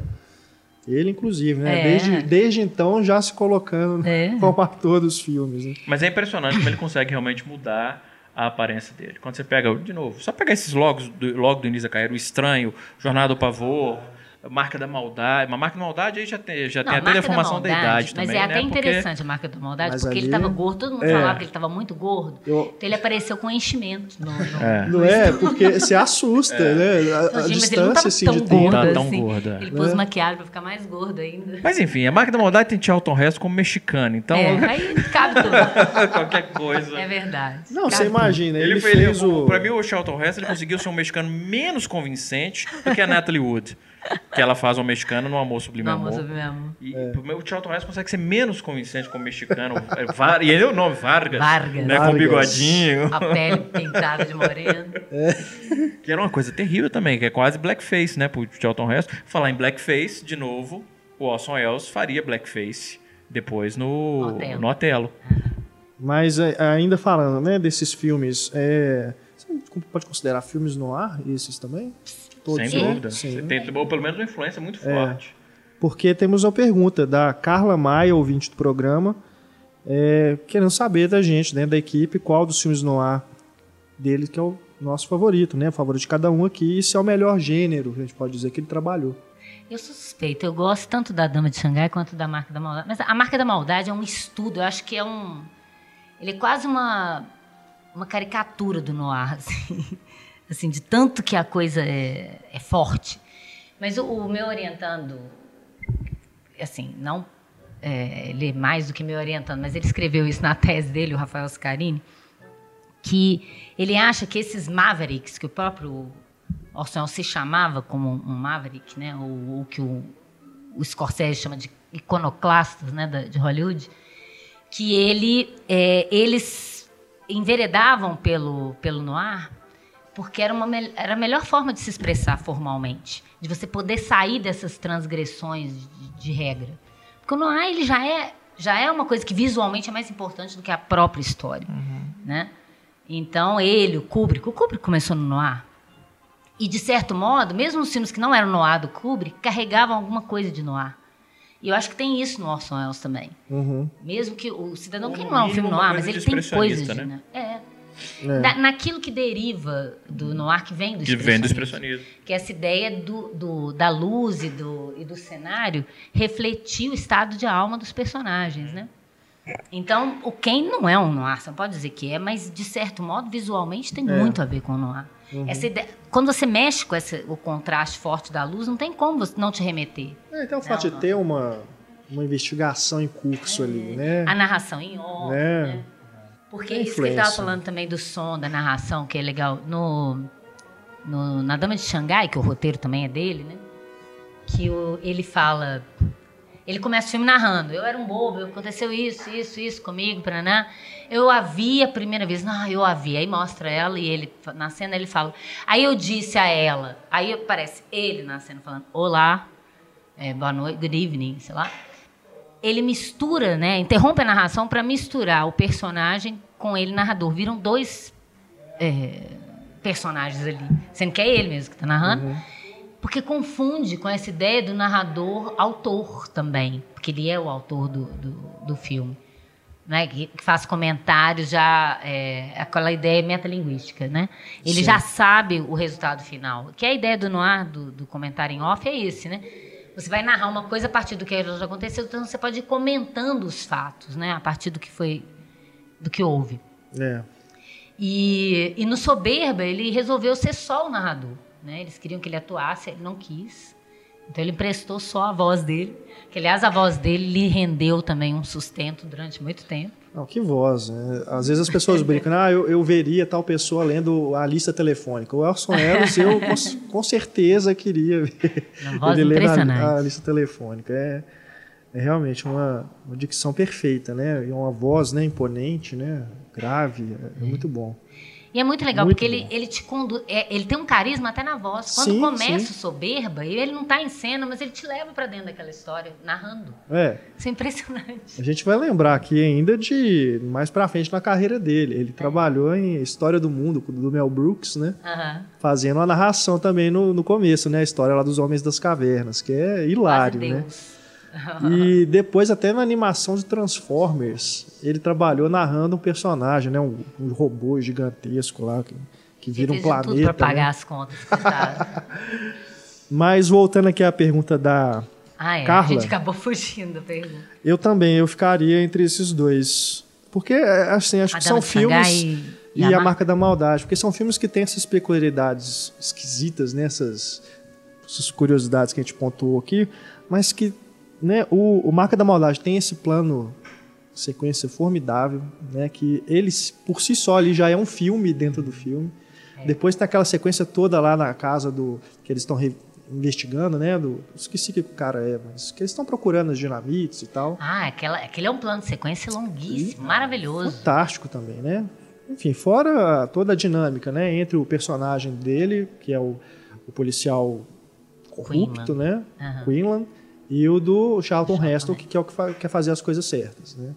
Acho É muito legal esse muito contraponto, né? bacana. De, é, você tem bacana. uma questão ali no filme que é México e Estados Unidos. A bomba vai explode, atravessa a fronteira. É, Então, peraí, a bomba, quem vai investigar? Onde explodiu ou da onde saiu a bomba? Né? É. Que é a questão do filme, né? É entre México e Estados Unidos. Por isso que as pessoas ficam, às vezes, chateadas com a história, porque elas ficam num primeiro nível da história que parece que não tem nada ali. Né? Parece que não tem sustentação, mas é no segundo nível que a história é mais interessante. é. Se você não vê esse segundo nível, realmente fica meio confuso. No caso da Marca da Maldade, é um filme que também foi muito mexido pelo Sim, estúdio, né? sim. Inclusive, ah, ele foi relançado com uma versão que seria, Seria como próximo. o Ellis queria, né? Seguindo o, desejo dele. É. Né? É claro que acaba ficando Gente, mais próximo do que imaginar- eles fizeram, mas Que eles colocaram crédito em cima do plano sequência original. é inacreditável. que, que é isso, gente? Isso é cabeça de estúdio, né? Dá pra, não dá pra você imaginar. É, é você colocar, sei lá, pegar uma pintura do Leonardo da Vinci, do Pablo Picasso, e escrever em cima dela. Pichação. É. Pichar, exatamente. Não faz e assim, sentido. a única coisa que eu gosto, até comento isso em aula, eu gostava muito da abertura do. Agora parece que vai sair, né, as duas versões, porque tinha em VHS, quem não viu essa versão em VHS, É. saiu em DVD só É. essa do que o Walter. Mush fez a montagem. Exato, Walter Mancho. É A verdade, partir do né? memorando lá de, não sei, quase 38 páginas do Aham. Orson Welles que ele encontrou. Eles acharam o copião, acharam as anotações e tentaram fazer, né, junto, próximo ao que ele queria. É tão curioso isso, e, e trágico ao mesmo tempo, né? Porque antes de ele fazer a marca da maldade, ele já estava meio recluso assim de Hollywood, fez lá o Macbeth, o Otelo, né? E ah, trabalhando televisão também. E aí chamaram ele para fazer a marca da maldade. Você imagina a frustração do cara quando ele completa o filme e aí o estúdio mexe de novo. A sorte dele, né? Porque parece que o, o Charlton Heston... Eu até parei de reclamar dele como mexicano, porque parece que ele foi um dos grandes responsáveis por Orson Welles dirigir Aham, o filme. sim, Que ele pressionou o estúdio, que ele queria ser dirigido por ele. é. Né? A Janet Lee também. Então, isso ajudou eles a não tirarem ele do projeto, porque eles iam pôr ele só num papel lá, só para ajudar ele financeiramente. Sim, sim. E eu li que foi o, próprio Ellis que mudou o roteiro e colocou tudo. o Charlton Heston como mexicano, né? O pessoal reclama, mas Ah, foi olha só. ele que alterou. Ah, Essa questão também da fronteira ali, do Aham. México, isso tudo também foi ele que colocou, ele mudou o roteiro. Não, e tem uma sequência Ampliou, também claro, o papel dele, né, do, do detetive que do, é do Quinlan. sensacional. Colocou a Marlene Dietrich, que era amiga dele. É, Ele foi colocou os, chamou os amigos do Mercury Theater, colocou todo mundo lá. aham. Mas é, tem uma outra sequência que é genial, que é o do estupro, entre aspas, porque você não vê, Sim, sim. da Janet Lee, que é, É. todo feito na montagem, né? Você- todo mundo fala dele só como grande realizador de plano de sequência sem corte, aquilo de uma a decupagem daquilo ali é extraordinário. É. Aquele filme. Esse e aquela sequência dos espelhos da, da Dama de Xangai. É aí que gente- eu ia falar dele, né? Que é uma cena formidável também. Por mais que você não goste dos filmes como um todo, não goste da história, não acha tão É. interessante, vai ter sempre uma sequência Sempre. sensacional no filme que você vai ficar de boca aberta. Assim. E além dessa, aquela outra que ele tá no a Fun House, né? Casa, Ah, casa maluca, do- sei lá. Que ele desliza nos tobogãs, né? Que Tem é como se fosse uma alucinação e ele inclusive muda a razão de aspecto. Né? Ele fica- a tela fica diferente naquele momento, que é justamente para dar essa tomou sensação. uma droga e meio é, ainda desorientado. que é também fantástico. E, e o filme é ótimo também, eu gosto Eu muito também também. É, Acho que ele então eu ficaria bem. entre esses dois, mas falem, meninos.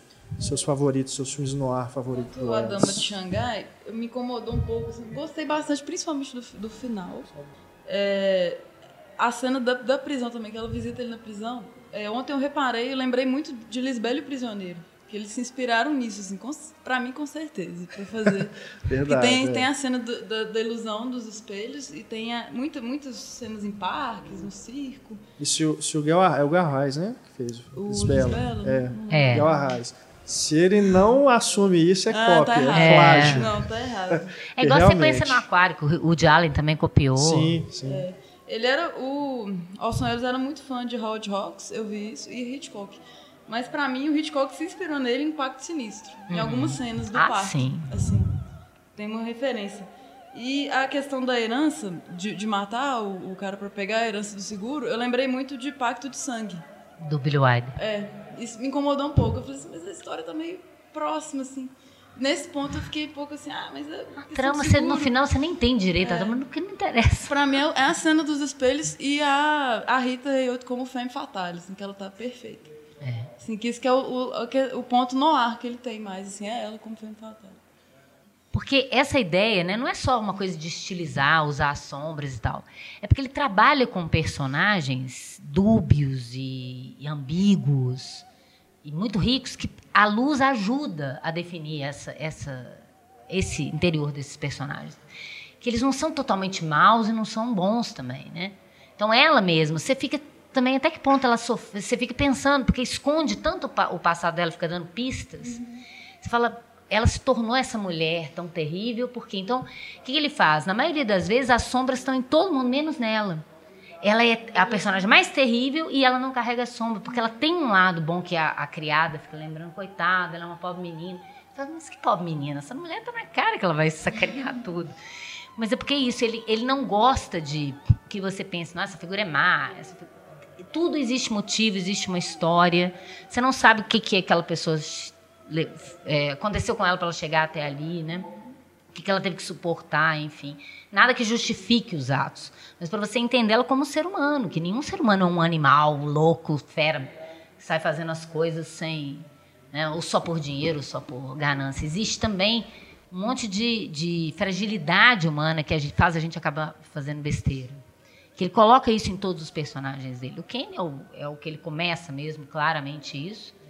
Você nunca sabe se aquele cara é, é um bom, se ele é mau. Você vê quando ele faz uma coisa ruim, mas você fica com dó, porque também, olha lá o que ele passou lá atrás. Né? Essa ordem das informações que você vai e volta na vida do cara, vai no passado, você vai. É, é aquela coisa que eu falei no, no podcast do Almodóvar. Né? A ordem das informações que você dá para uma pessoa modifica como que ela vai lidar com aquela situação. Né? Se você já sabe de cara, você fala assim, ó, aquele cara ali degolou a mulher do, do, do cara. Você fala, nossa, que monstro. Mas se você contar antes algumas coisas desse cara antes, depois explicar que ele degolou, você vai.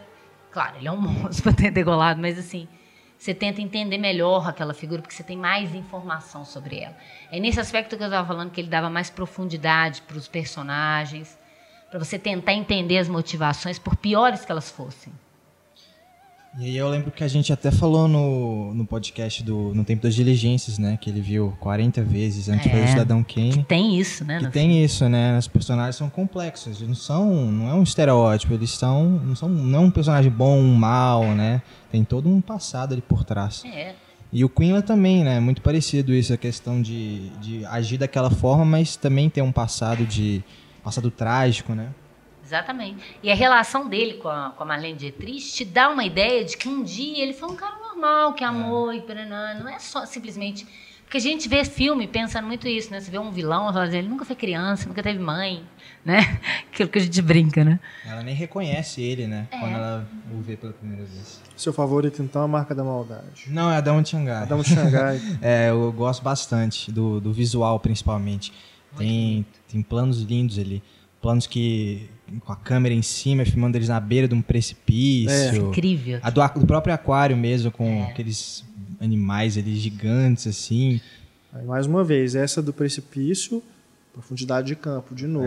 É, impressionante o efeito que ele causa. E é muito legal. Marca da porque- Maldade também, é, parece um 3D, sem o óculos.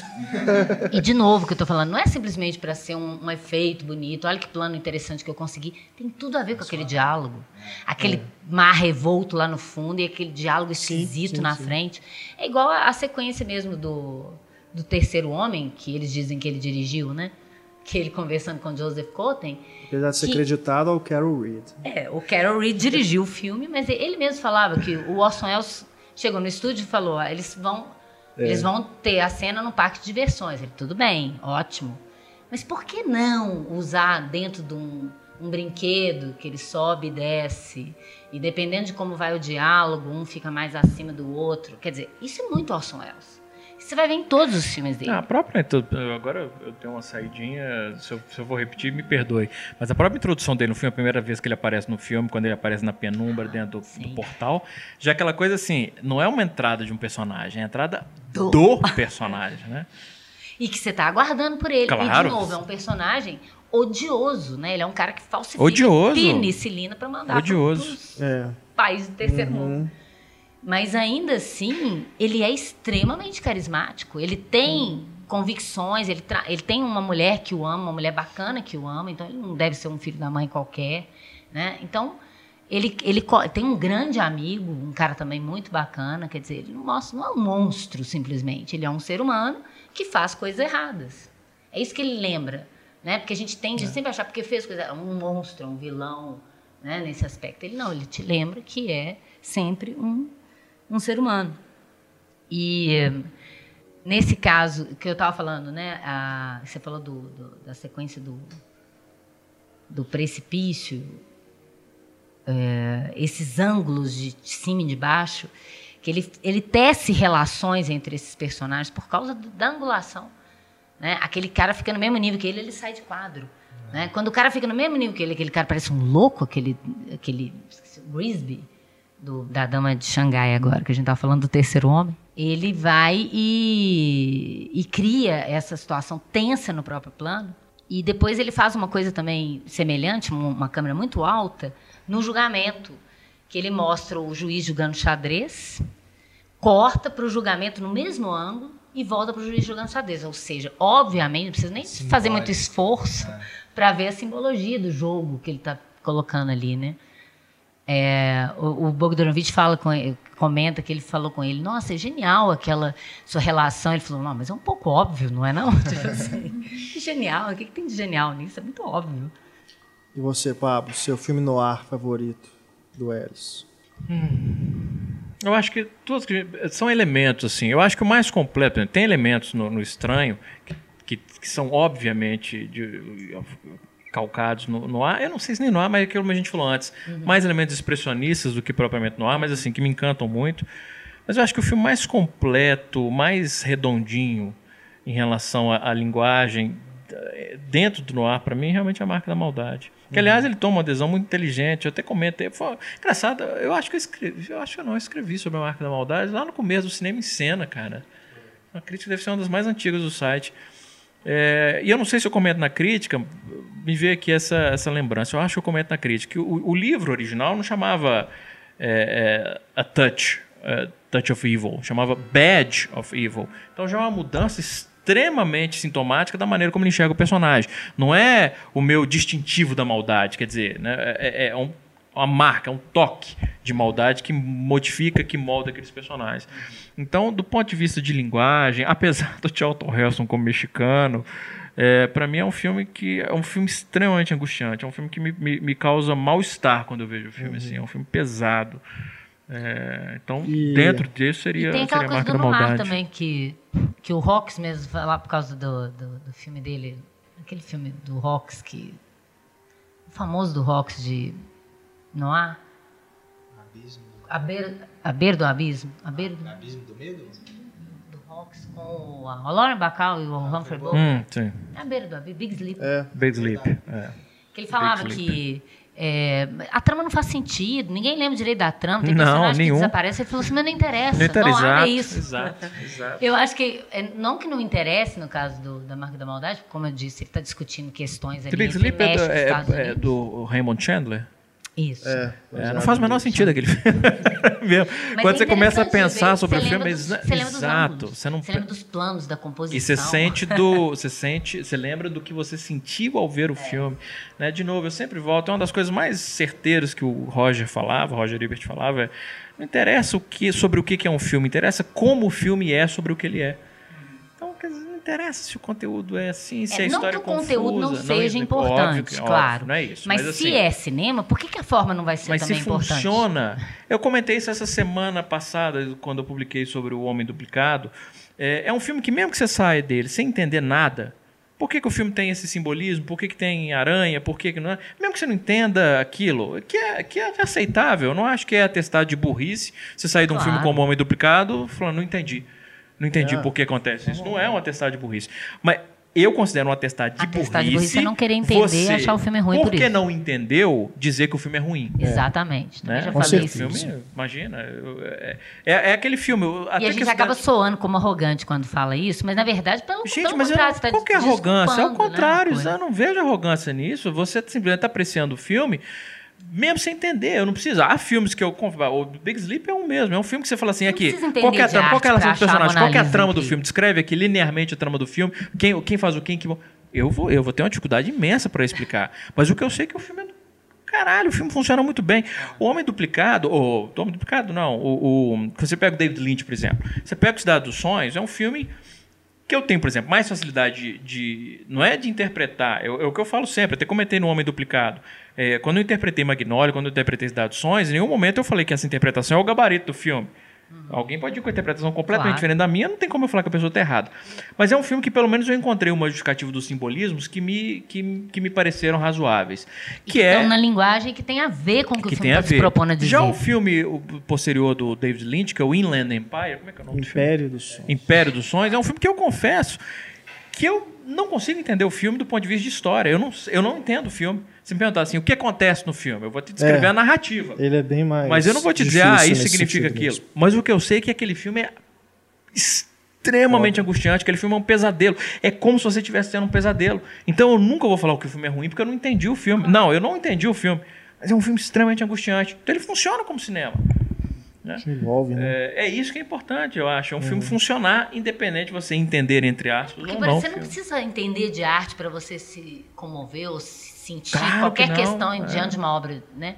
O problema é que as pessoas nem sempre levam o cinema como arte, né? As pessoas, na maioria das vezes, elas têm uma ideia de curtir o cinema. Exato. E é. não de apreciá-lo como forma de arte. O que não está errado. A maioria das pessoas encara o filme Eu acho errado, como Ana. mercadoria. Mas eu acho errado. Eu acho que eu, eu- acho que um dos grandes problemas do cinema é, e que leva o cinema, inclusive, a ser uma vítima tão constante de mutilações, de razão de aspecto, de colorização, de, de, É o que o Renato falou. de conversão para Colocar 3D, o crédito no em de cima do- dublar É. o filme.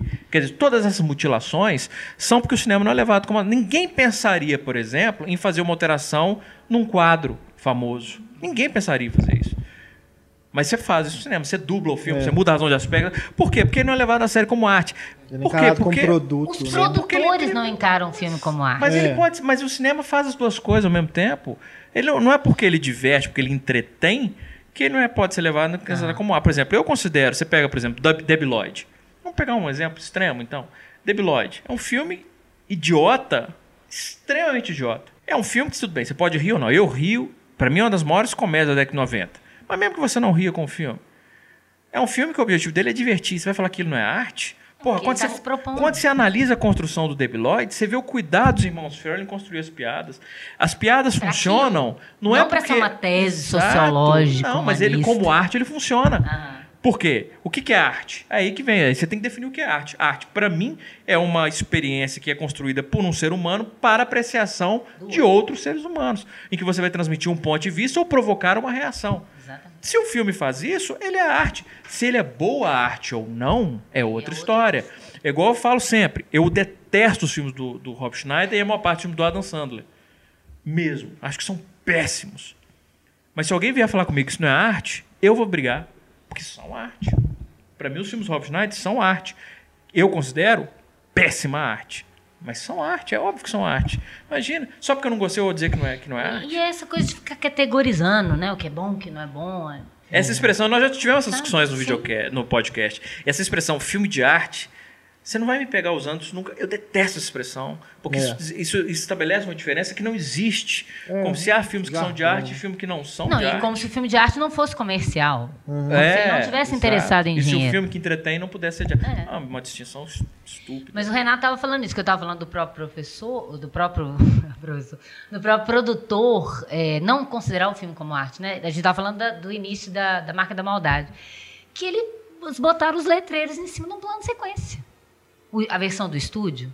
Né? Aí, olha aí, aí que você vê, é como se eu, eu fosse a. Porque os produtores acharam que ficaria melhor, porque estava muito Eu lento. encomendei a Mona Lisa e eu vou Deus. botar um- um- uma legenda no meio da testa dela, escrito foi o, o, o Da Vinci que fez. Apoio McDonald's. É. Imagina, gente. É isso, né? Eu não tenho o menor respeito. Imagina a raiva do Orson Welles quando ele viu aquilo.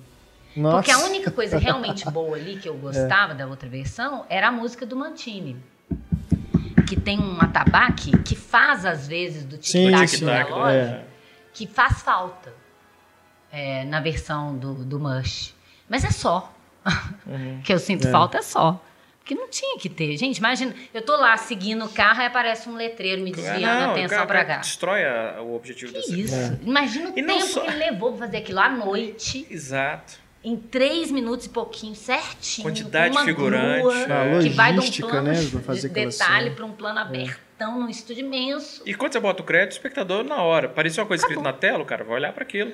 Ele perde a atenção. Ou pior, não vai nem olhar, E- porque ah, o filme tá no letreiro ainda. Porque tem gente que é É assim. verdade, é verdade, é verdade. É verdade. Mas, Pablo. Terrível. E aquilo é literalmente o estopim do filme. É, exato. Porque é aquilo, né? Você tem que entender que a bomba foi colocada num lugar, atravessou a fronteira e foi para outro lugar. Se você não entender isso, você não entende a discussão do Quinlan com o Vargas. Porque toda a questão vem daí. A questão do México e Estados Unidos, da fronteira ali, que tem uma bomba no meio. Gente, é isso que ele está querendo falar.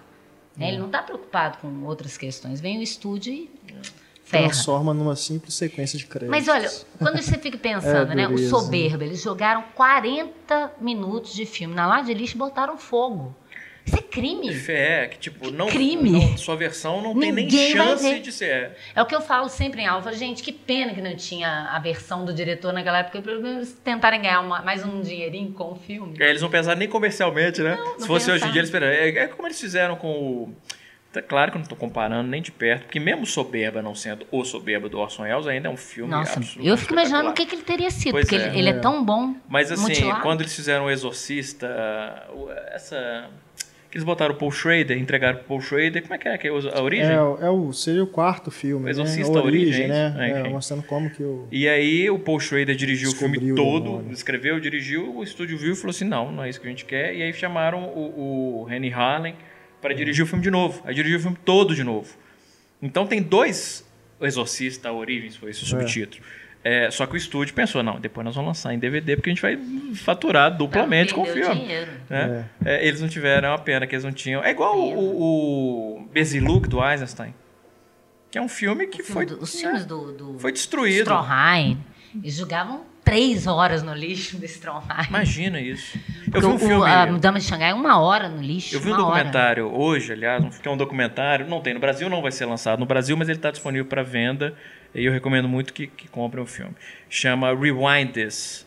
Seria algo como Rebobine Isso. Que é um Sim, documentário sobre é, o surgimento do VHS e como isso impactou não só a maneira de distribuição dos filmes, mas na maneira de se fazer filmes.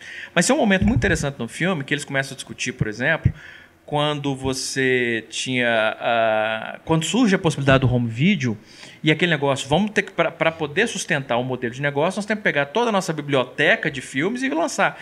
E vários filmes eles não tinham mais os masters, porque eles simplesmente botavam fogo, destruíam. Imagina um troço desse, quer dizer. Muita coisa se perdeu. Masters, assim, que aí depois quando eles descobriram, tem filmes hoje, por exemplo, uma das coisas que eles discutem no filme, tem filmes hoje que eles, a única versão que existe desses filmes é em VHS. Não existe nenhuma cópia em película, não existe DVD, não existe Blu-ray, não tem como fazer master para Blu-ray e DVD. A única versão disponível de uma penca de centenas de filmes, claro que boa parte desses filmes são filmes artisticamente, importantes assim. né, não são tão relevantes, mas mesmo assim, do ponto de vista de, de histórico, cultural da espécie, você tem um, centenas, talvez milhares de filmes que o único registro que se tem dos filmes ainda hoje é em VHS. Porque ninguém pensou em manter uma cópia, uma cópia É, preservada. é triste, é, é. Aí vão descobrindo, né? Às vezes um, um rolo que tava guardado É, em tal lugar. Isso é raro, né? Mas é Renato? Se raro, Você é. compara. Se é para cada, pra cada metrópolis que eles conseguem É. descobrir décadas depois uma cópia num sótão na Argentina, existem 30 É. É. filmes que nunca vão descobrir. O Bezenlug é um exemplo. Bezenlug do Einstein, né? Que é, um- que é uma experiência com o filme sonoro que ele fez em 35, que é um filme que é perdido. Você Não, e- tem só registros do roteiro, algumas cenas que só sobraram. E além dessa coisa, né, no- na abertura do filme, o, o Soberba tinha um plano de sequência de 10 minutos, né, do baile, que eles Que eles picotaram retalharam, tudo. retalharam, né? Picotaram tudo. E essa coisa é interessante, né? Porque é- é- essa ideia do plano de sequência, que a gente estava falando aqui desde o início, mas que eu queria lembrar, que era uma coisa que o, o perseguia, e ele tentou fazer o primeiro plano de sequência inteiro, tentou duas vezes fazer o primeiro plano de sequência com o rolo inteiro, igual o Hitchcock tentou fazer no, no Festim Diabólico, que é no Soberba, que teria sido em 42, então ele ia fazer um plano de sequência de 10 minutos, o tamanho do rolo inteiro. E no Macbeth, ele fez em 11 minutos. Ele ainda pegou as pontas do rolo. Porque ele não podia cortar o texto do Shakespeare. Ele não queria cortar o texto. Então ele aproveitou a ponta de segurança do rolo. É. né? E isso antes do Festim Diabólico. Né? Porque o filme foi lançado em 47, 48. Que ele foi lançado. Mesmo ano do, do Festim Diabólico. Que é isso que é frustrante quando você pensa na história do Orson Welles. O que me deixa frustrado ver o final da carreira do Orson Welles não é nem ver que ele não teve condição de se, de se tornar o artista que ele poderia ter sido por não ter tido condições para isso, por não ter tido permissão para isso. É, isso já seria trágico o suficiente. O que eu acho mais trágico é perceber, principalmente nos últimos 5 anos, 10 anos de carreira, como aquela integridade artística que ele manteve a vida inteira Parece que nos últimos cinco anos de vida ele ligou foda-se e falou: Olha, quer saber? É aquilo, vou fazer propaganda de champanhe, vou dublar um Transformers. Vou fazer uma ponta num filme medíocre com o roteiro É, faria qualquer coisa menos. eu acho que isso é mais Foi. triste. Você percebe que no final da vida. Porque você sabe, conhecendo a história do Orson Welles, que Se doeu. não- é, porque se ele não conseguiu nada até ali, É, e você sabe que doeu, que ele fez aquilo, tipo assim, por sobrevivência ou para não ser completamente, talvez um desespero, para não ser esquecido completamente. o Bogdanovich conta, né, que ele vendo, ele, ele já velho, ele com a Oya Kodar no- na casa dele, passou o soberba no, no- na TV e que ele chorou assistindo o filme, né? Quer dizer, o passado, ele lembrando dessa coisa de que, que merda, né? Eu era bom, mas ninguém me deixou ser bom. Que inferno, que é isso? É, mas também assim, eu acho. De novo, voltando à primeira pergunta do podcast. Não é, eu não acho que é tão simples também a gente dizer simplesmente que não deixaram. Ele não ajudou. Quando você pega aqui na montagem de soberba, ele simplesmente ele sai do país. É o que eu disse, ele não soube Né? se adaptar É. a isso, né? E, Como e o que, que ele esperava? O que, que ele esperava? Que o pessoal ia respeitar a visão dele, ele dirigindo o filme pelo telefone do Rio de Janeiro? Não, e você É sabe que complicado, assim, é. ele não fez filme colorido, né? Só o Verdades e Mentiras, que ele não gostava do colorido. Ele pediu filme colorido para a RKO quando ele esteve no Brasil para filmar o Carnaval, porque ele, falou- ele tava com um filme preto e branco aqui para fazer o, o, o- o documentário. Mas quando ele viu o Carnaval, ele falou: "Gente, eu preciso de filme colorido. Não tem condição". É. E aí que a RK, ele mandou, ele, ele filmou assim aleatório o carnaval e mandou para tem até no, no- naquele documentário, né, Sim. tem uns trechinhos, que é muito bonito, né, você vê o carnaval brasileiro em Technicolor. Mas que, é- os executivos da RKO falavam assim: "O que é esse bando de gente preta pulando para cima e para baixo? Esse cara enlouqueceu". Eles achavam que ele estava louco. E ele caía na esbórnia, porque ele caía, ele sumia três dias, É. entrava numa zona e só saía três dias depois, sabe lá como. Então, comunista, né? Eles já mandaram ele para cá para se livrar dele por causa da política da boa vizinhança também, né? Do Vargas. É. Então eles estavam afim de se livrar do sujeito. O sujeito só dava trabalho. E ainda arrogante, mandando, ligando para ele, falar que ele, ele ficava o dia inteiro no Brasil, ligando para lá, tentando salvar o filme dele, em vez de estar lá. Que o Robert Wise falava com ele, volta para cá, porque senão eu não posso fazer nada. Ele ficou com raiva do Robert Wise. Mas o que, que o Robert Wise podia fazer? Não é culpa eu dele. também tenho. Eu também fico com raiva do Robert Wise. eu também. Eu, Ele eu, tentou fazer o que ele pôde, sabe? Porque ele que teve que refilmar a sequência. Eu sei disso, mas então, assim. ele combinou com os atores, por isso que é tão artificial. Você vê claramente que não foi o Welles que dirigiu. É, mas. Eles, o que, que eu posso fazer? O estúdio está me mandando fazer isso, eu sou empregado do estúdio, não É, sou do Wells. Não, eu entendo, eu Então entendo ele a posição do Robert Wise. Ele fez de carreira, propósito. não vai se comprometer, imitar o assim. Wells igual o estúdio queria, ele falou, não, vou fazer um negócio totalmente artificial. E você vê claramente, essa cena não é dele. Mas você acha que foi. O Joseph Cotten conta isso no, num trechinho do- das memórias dele que ele deixou gravado. Que É? ele fala isso. É, eu não sabia disso. Ele tava com. Então pronto, agora eu vou mudar de ideia sobre o Robert Wise. Ah, Porque, pois é. porque se cara ele. bicho. Não, tudo bem, mas assim, é, eu acho que. Não precisava nem ter eu diretor, só tinha, ele ter eu montado. tinha. É, e um diretor eu tenho sal. Ah, eu gosto dele. Cara, eu gosto dos Inocentes, que eu acho sensacional. Por favor, fale Porque do que você não gosta. Você sabe qual que eu não gosto. Rebelde? Pois é, porque eu também não gosto. E as Sublime Amor? pessoas aqui Não, Amor ficaram. Sublime Amor é uma É, eu merda. Aê! Amor Sublime não, é um filme, sinceramente, é um filme muito. indefensável. Eu, assim, eu acho um Eu filme gosto. indefensável. Cada, mas isso também acontece no, no Vice Repete. Cada música ele toca Ai, duas vezes. Eu, Eu acho que a mise-en-scène é podre. Eu acho que o filme tem dois Você não gosta do elementos. Novice Rebelde também? Não, Novice Rebelde Novice eu acho Rebelde é- bom.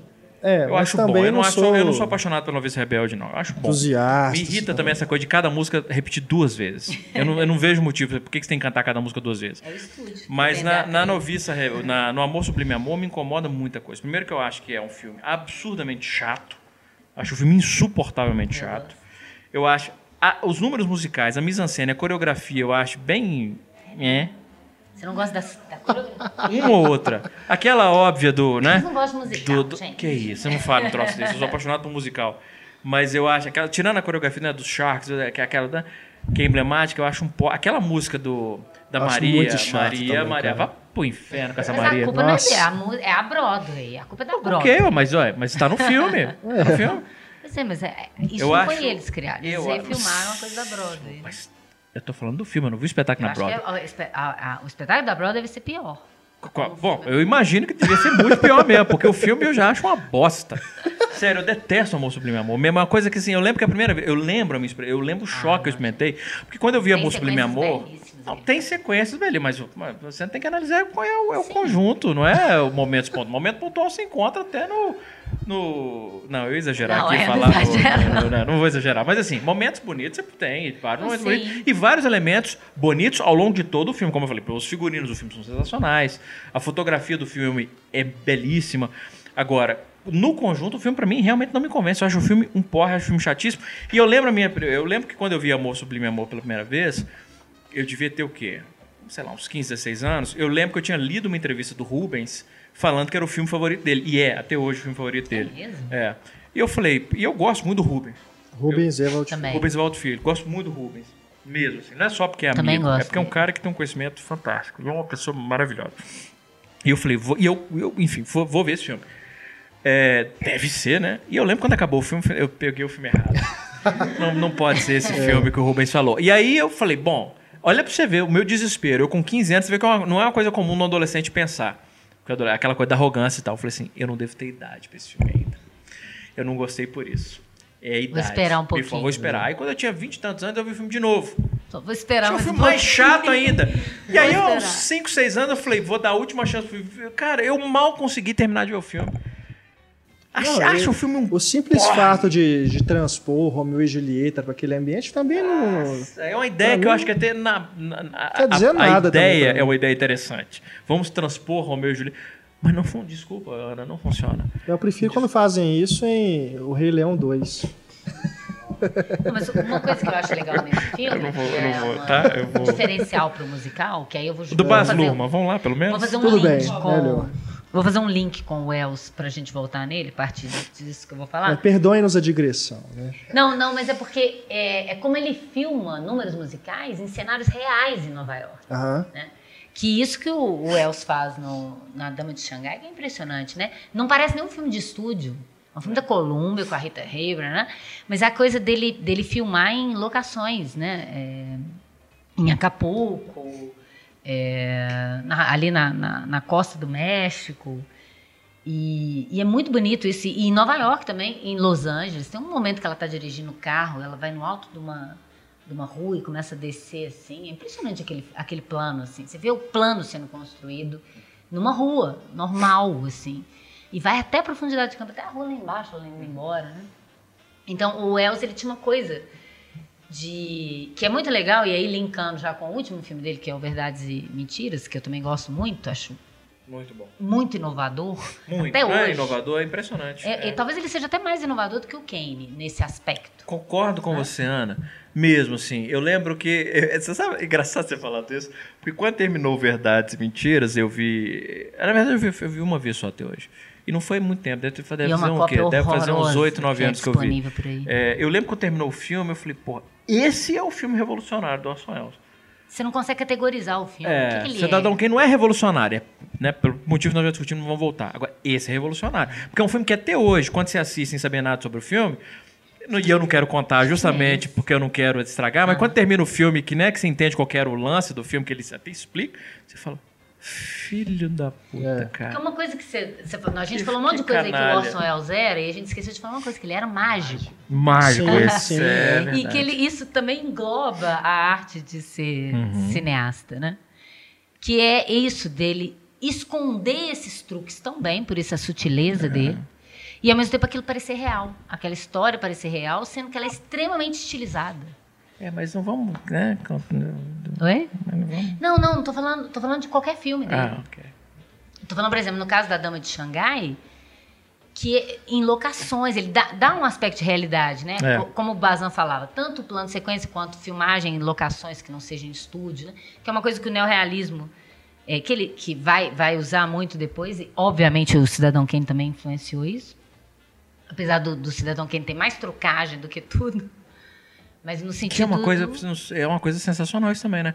Quando a gente fala de efeito visual, é, Cidadão Kane é um filme repleto de efeitos visuais, mas é aquele melhor tipo de efeito, é o melhor tipo de efeito visual. Não aparece. Você não vê que é efeito visual.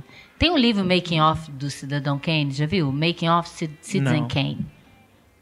Que é muito bom. Depois eu passo o link com os da- a bibliografia, porque tem que ter. É, que fala o tanto de coisa que você não acredita É, não, é é. De mate, painting, de, De impressora, uso de impressora ótica. Miniatura na cena. Mas é, é muito impressionante. Tem aquele plano uh, que ele está discursando no, no palco, que a gente vê o governador em primeiro plano, aqueles são quatro pedaços de filmes diferentes. que É, que na ele impressora ótica você junta, imagina. Que Eu acho que é por isso que, ele também gostava do preto e branco, né? Porque o preto e branco você disfarça isso melhor. Mas só disfarça, eu não sei se você concorda. Eu li uma, a primeira Eu vez. acho mais eh, bonito. Não, não é só. Eu também acho muito mais lindo preto e branco, mas assim, tinha uma característica do preto e branco que eu, eu nunca eu nunca consegui apontar exatamente o que, que era que me fascinava no preto e branco. Eu li uma, um texto do Roger uma vez, é, e o Roger falando disso, que ele sempre acreditou, ele sempre teve a sensação que os filmes em preto e branco eles parecem mais reais do que os filmes em cores. E quando eu li isso, eu falei, é isso.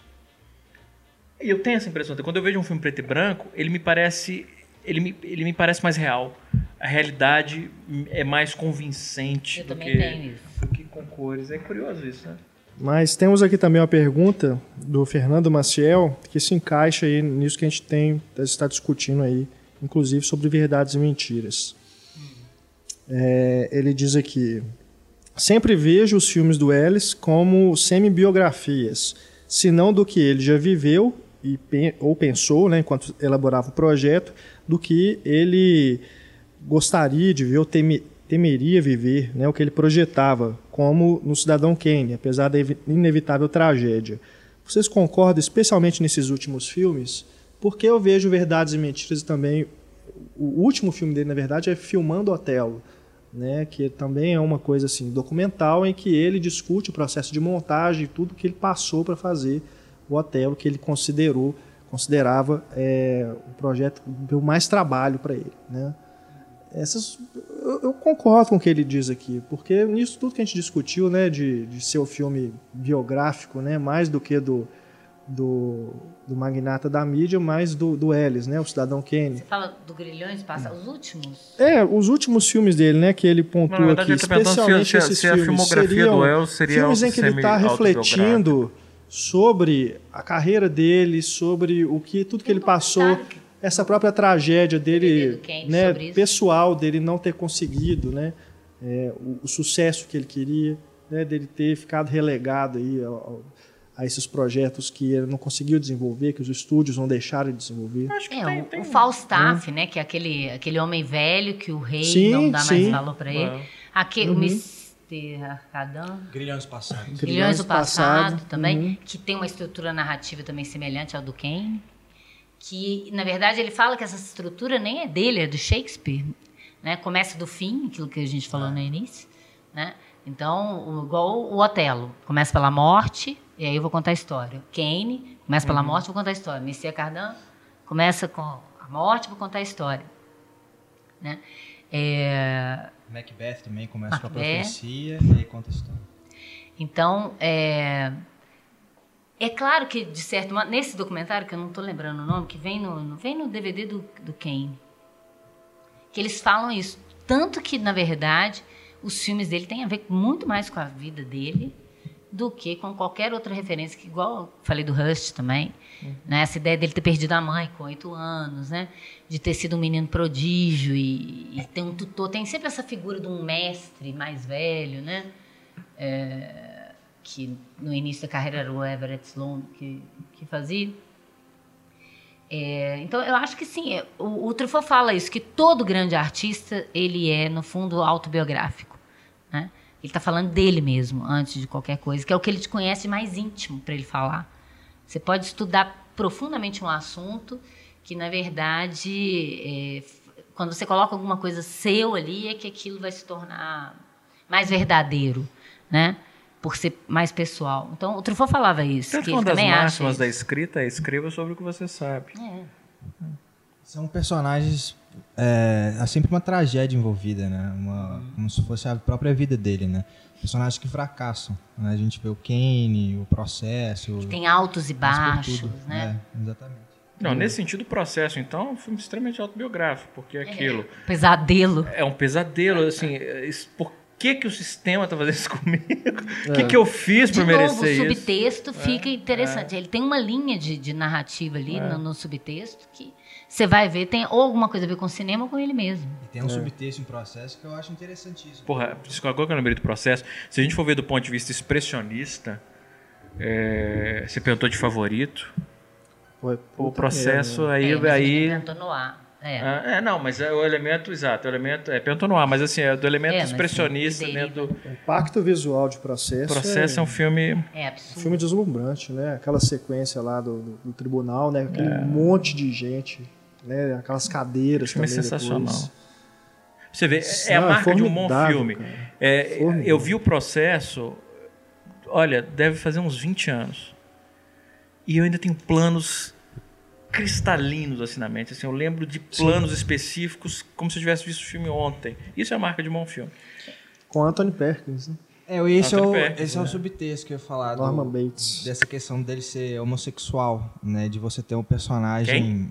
O Anthony Perkins. O Anthony Perkins. Ah, porque eu falei, porra! Eu, eu, eu falei, cara, eu não sabia disso. Eu falei, rapaz, eu descobri uma coisa hoje aqui. É o subtexto do subtexto. É subtexto, subtexto, né? Porque é o personagem não adaptável ao sistema. O Anthony Perkins. É, Como em- ator, que né? todos são indiferentes a ele, e nessa pressão que ele vive, meio que tentando entender e fugindo de todos ao mesmo tempo, né? Eu vejo esse subtexto, assim. Você vê isso, né? Ele fez um filme sem grana, com a ajuda de amigos, né? As pessoas que, que trabalharam, praticamente trabalharam de graça para ajudar ele, porque queriam trabalhar com ele. E o filme é tão interessante quanto Cara, Ken, fico- visualmente. né? Você vê que não é um filme de um diretor qualquer. Mesmo estranho, que você pensa, ah, um filme baratinho da Republic, filme B, né? É por isso que eu fico Você vê que tem um diretor tão sofisticado ali. frustrado. cara. Pois é. Eu fico vendo, por exemplo, Coppola. Coppola é um cara que eu admiro do ponto de vista do que ele está fazendo com nessa, nesse terceiro ato da carreira dele. Não admiro os filmes que estão sendo resultado desse, assim, os, os, os filmes que estão resultando são desastrosos. Mas eu acho bacana que o cara, essa autor, fala assim, não, eu quero fazer filme pequeno, independente, que eu mesmo vou bancar e para eu fazer, para eu mesmo experimentar. Que é uma coisa que o George Lucas fala que ele quer fazer há 30 anos, que isso que me irrita. Há 30 anos que o George Lucas fala assim, não, não, eu quero me dedicar a filmes, projetos pessoais independentes. Pô, então vai e faz, caramba. É. Se tem um cara que pode fazer o que quiser da vida, é o George Lucas e não faz. E o Coppola faz. É, e aí eu fico imaginando Mas o o Orson Coppola Welles. ficou um tempão parado. também, Ficou né? parado, mas ficou parado. Pois é. É, mas aí. Vamos dar um tempo ao tempo. Ah, porque você. Eu esqueci que você é Luquete. Boa, Não, gostei. eu torço, cara. Eu Luquete. torço muito pro George Lucas fazer uma. Fazer uma. Ter, ter um renascimento Não, da claro, carreira, é. assim, começar a fazer filme que você fala, porra, eu não sabia que tinha. No George Lucas ainda tinha essa semente criativa. É. Ah, Porra, seria Não, maravilhoso, é, eu ficaria concordo, felicíssimo. concordo. É, mas eu fico imaginando o Orson Welles numa época em que você pode filmar em digital, em que de repente você pode botar seu projeto num Kickstarter da vida. Imagina, Ele tem cara, com imagina celular. que ele poderia. Com celular, imagina. É, exclusivo é uma pergunta Não também. precisa dinheiro de ninguém. O- Sabe o que ele ia fazer? Pedro mentira, Vargas, só- Eu fico imaginando só- ele fazendo Vine, filmes de seis segundos, sabe? sabe? Filmando assim, aquelas coisas mais absurdas. Ah, the French. Já respondemos então a pergunta aqui do Pedro Vargas. O Ellis conseguiria trabalhar hoje em dia? Conseguiria não, ele faria, eu acredito que ele faria Hoje miséria. seria melhor É. ainda pra ele. Faria miséria, porque ele se libertaria dos grilhões do sistema de Ele já estúdio. tem nome, né? Porque assim, essa coisa de, ah, hoje em dia qualquer um pode fazer um filme, não é bem assim, né? Porque acaba, é igual- você pode fazer, mas não vai aparecer esse filme Não é, mas é igual você pegou o Spike Mas Lee. ele poderia. Spike Lee pegou um projeto e botou no, no Kickstarter, que é o Catarse lá, né, do, do- da- de crowdfunding, do principal site de crowdfunding dos Estados Unidos.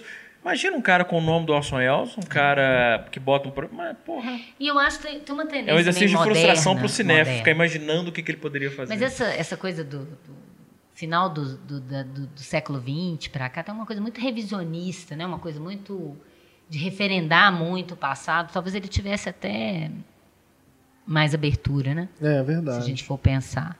Agora, fora isso, das novas tecnologias permitirem a Uhum. ele fazer qualquer coisa. Ele acabar o, o Don Quixote, todos os que ele começou no Gabô, É. digitalmente. É.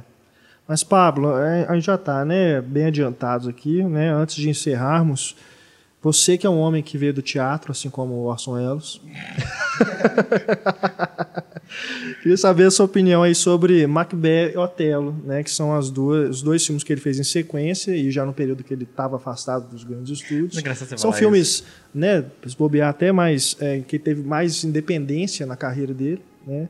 Queria a opinião de vocês a Na respeito. minha A gente falou época, pouco, que é né? Shakespeare. Na minha época de ator, Falstaff É, isso pra, também, só, pra, só pra Falstaff explicar, também, né, pra quem não entendeu a referência do Renato. Eu fui, a, quer dizer, eu tenho na minha carteira de trabalho até hoje, eu, sou, eu tenho um registro de ator profissional dos, dos Você paga o sindicato? Não, não pago, Ah, porque então eu não você não. atuo. A última, vez que eu, a última vez que eu pisei num palco vale nada foi, pagar. em, foi em 2000. Mas assim, eu fui ator profissional dos 14 aos 2000. 2000, eu tinha quanto? 26. É, dos 14 aos 26. É, Fiz uma, série de peças e tal. E uma das produções que eu, isso a gente chegou a ensaiar, foi um dos projetos é, Wellsianos que não foram para frente, mas nós tivemos um longo período de ensaios, que era uma adaptação do Macbeth escrita pelo Ionesco que é uma peça sensacional, é uma versão de teatro do absurdo para Macbeth. É, eu acho que o Wells tinha uma vantagem muito grande em relação à adaptação de clássicos, que era ao mesmo tempo um respeito profundo ao original, mas entendendo a potencialidade do cinema para expandir aquele universo. Eu acho que a gente vê isso tanto nos dois filmes. É, são filmes que me fascinam muito, muito. A primeira vez que eu vi é, o, o Macbeth, eu não gostei. Achei muito chato. Ainda mais com aquele sotaque escocês. É, eu achei muito chato. Eu lembro. Mas, de novo, eu devia ter. Foi a época que eu estava me descobrindo como cinéfilo. E quando você começa a descobrir como cinéfilo, que você começa a ler sobre cinema, a primeira coisa que você ouve falar é o Orson Welles, Cidadão Kane. É. Né? Então, eu lembro que quando eu comecei a descobrir isso, pô, eu amo cinema eu quero entender mais desse troço. É, eu vi Cidadão Kane, e isso é engraçado, porque Cidadão Kane, quando eu vi Cidadão Kane pela primeira vez, eu tinha uns 14 anos. Amei o filme. É, impre- é isso que eu acho interessante. também. Ah, como é um filme eu acessível. É um filme. Eu, eu obviamente eu não entendi o subtexto do filme, eu não entendi a- o brilhantismo de linguagem do filme. Mas o filme eu gostei muito. Uhum. Eu comecei a ver tudo que eu podia do, do, do Orson Welles, com a vantagem que foi a época em que o videocassete começou no Brasil. Então você tinha cópia pirata de tudo, né? O Videoclube do Brasil, sendo o Videoclube do Brasil, você encontrava tudo, coisa que você não encontra hoje, você encontrava. Então eu lembro que eu vi Macbeth nessa época, vi Otelo, vi. Porra, vi coisa pra caramba. E eu lembro que Macbeth, eu lembro que foi, se eu não me engano, foi o segundo filme do, do, do Wells que eu vi. Eu vi o Cidadão Kane, pá, aí eu fui ver Macbeth, falei, porra, o cara e achou um porre. Aí depois eu fui anos de novo, depois aí eu, aí eu já tinha maturidade, aí sim eu tinha maturidade. Aí que você vê também no Que é como eu vou ter contexto, maturidade né, pra da entender o amor história sublime amor quando eu tiver 60, 70 anos, provavelmente. eu vou entender qual é o Aí você vai gostar e vão falar que você tá senil. Ou que eu tô senil. Mas é isso, eu, eu gosto muito dessa referência ao original, ao mesmo tempo em que entende que é cinema. Não tem nada de teatral o filme. E o Otelo? Eu não, cara, o Otelo eu não lembro, sinceramente. Eu via. Eu via Otelo, tempo, eu, falo assim, eu, não- falo eu não assim brincando. Pega o, o controle remoto e zapeia assim, solta num plano qualquer. É impressionante como é, É, bonito. não, isso eu tenho que rever. A composição do plano é belíssima. Não, isso eu tenho que rever. Eu realmente assim, eu não todo, lembro. todo o plano do filme. Eu fico muito assustada. E às vezes você vê que é diferente, que parece que o filme tá pior numa determinada cena, película.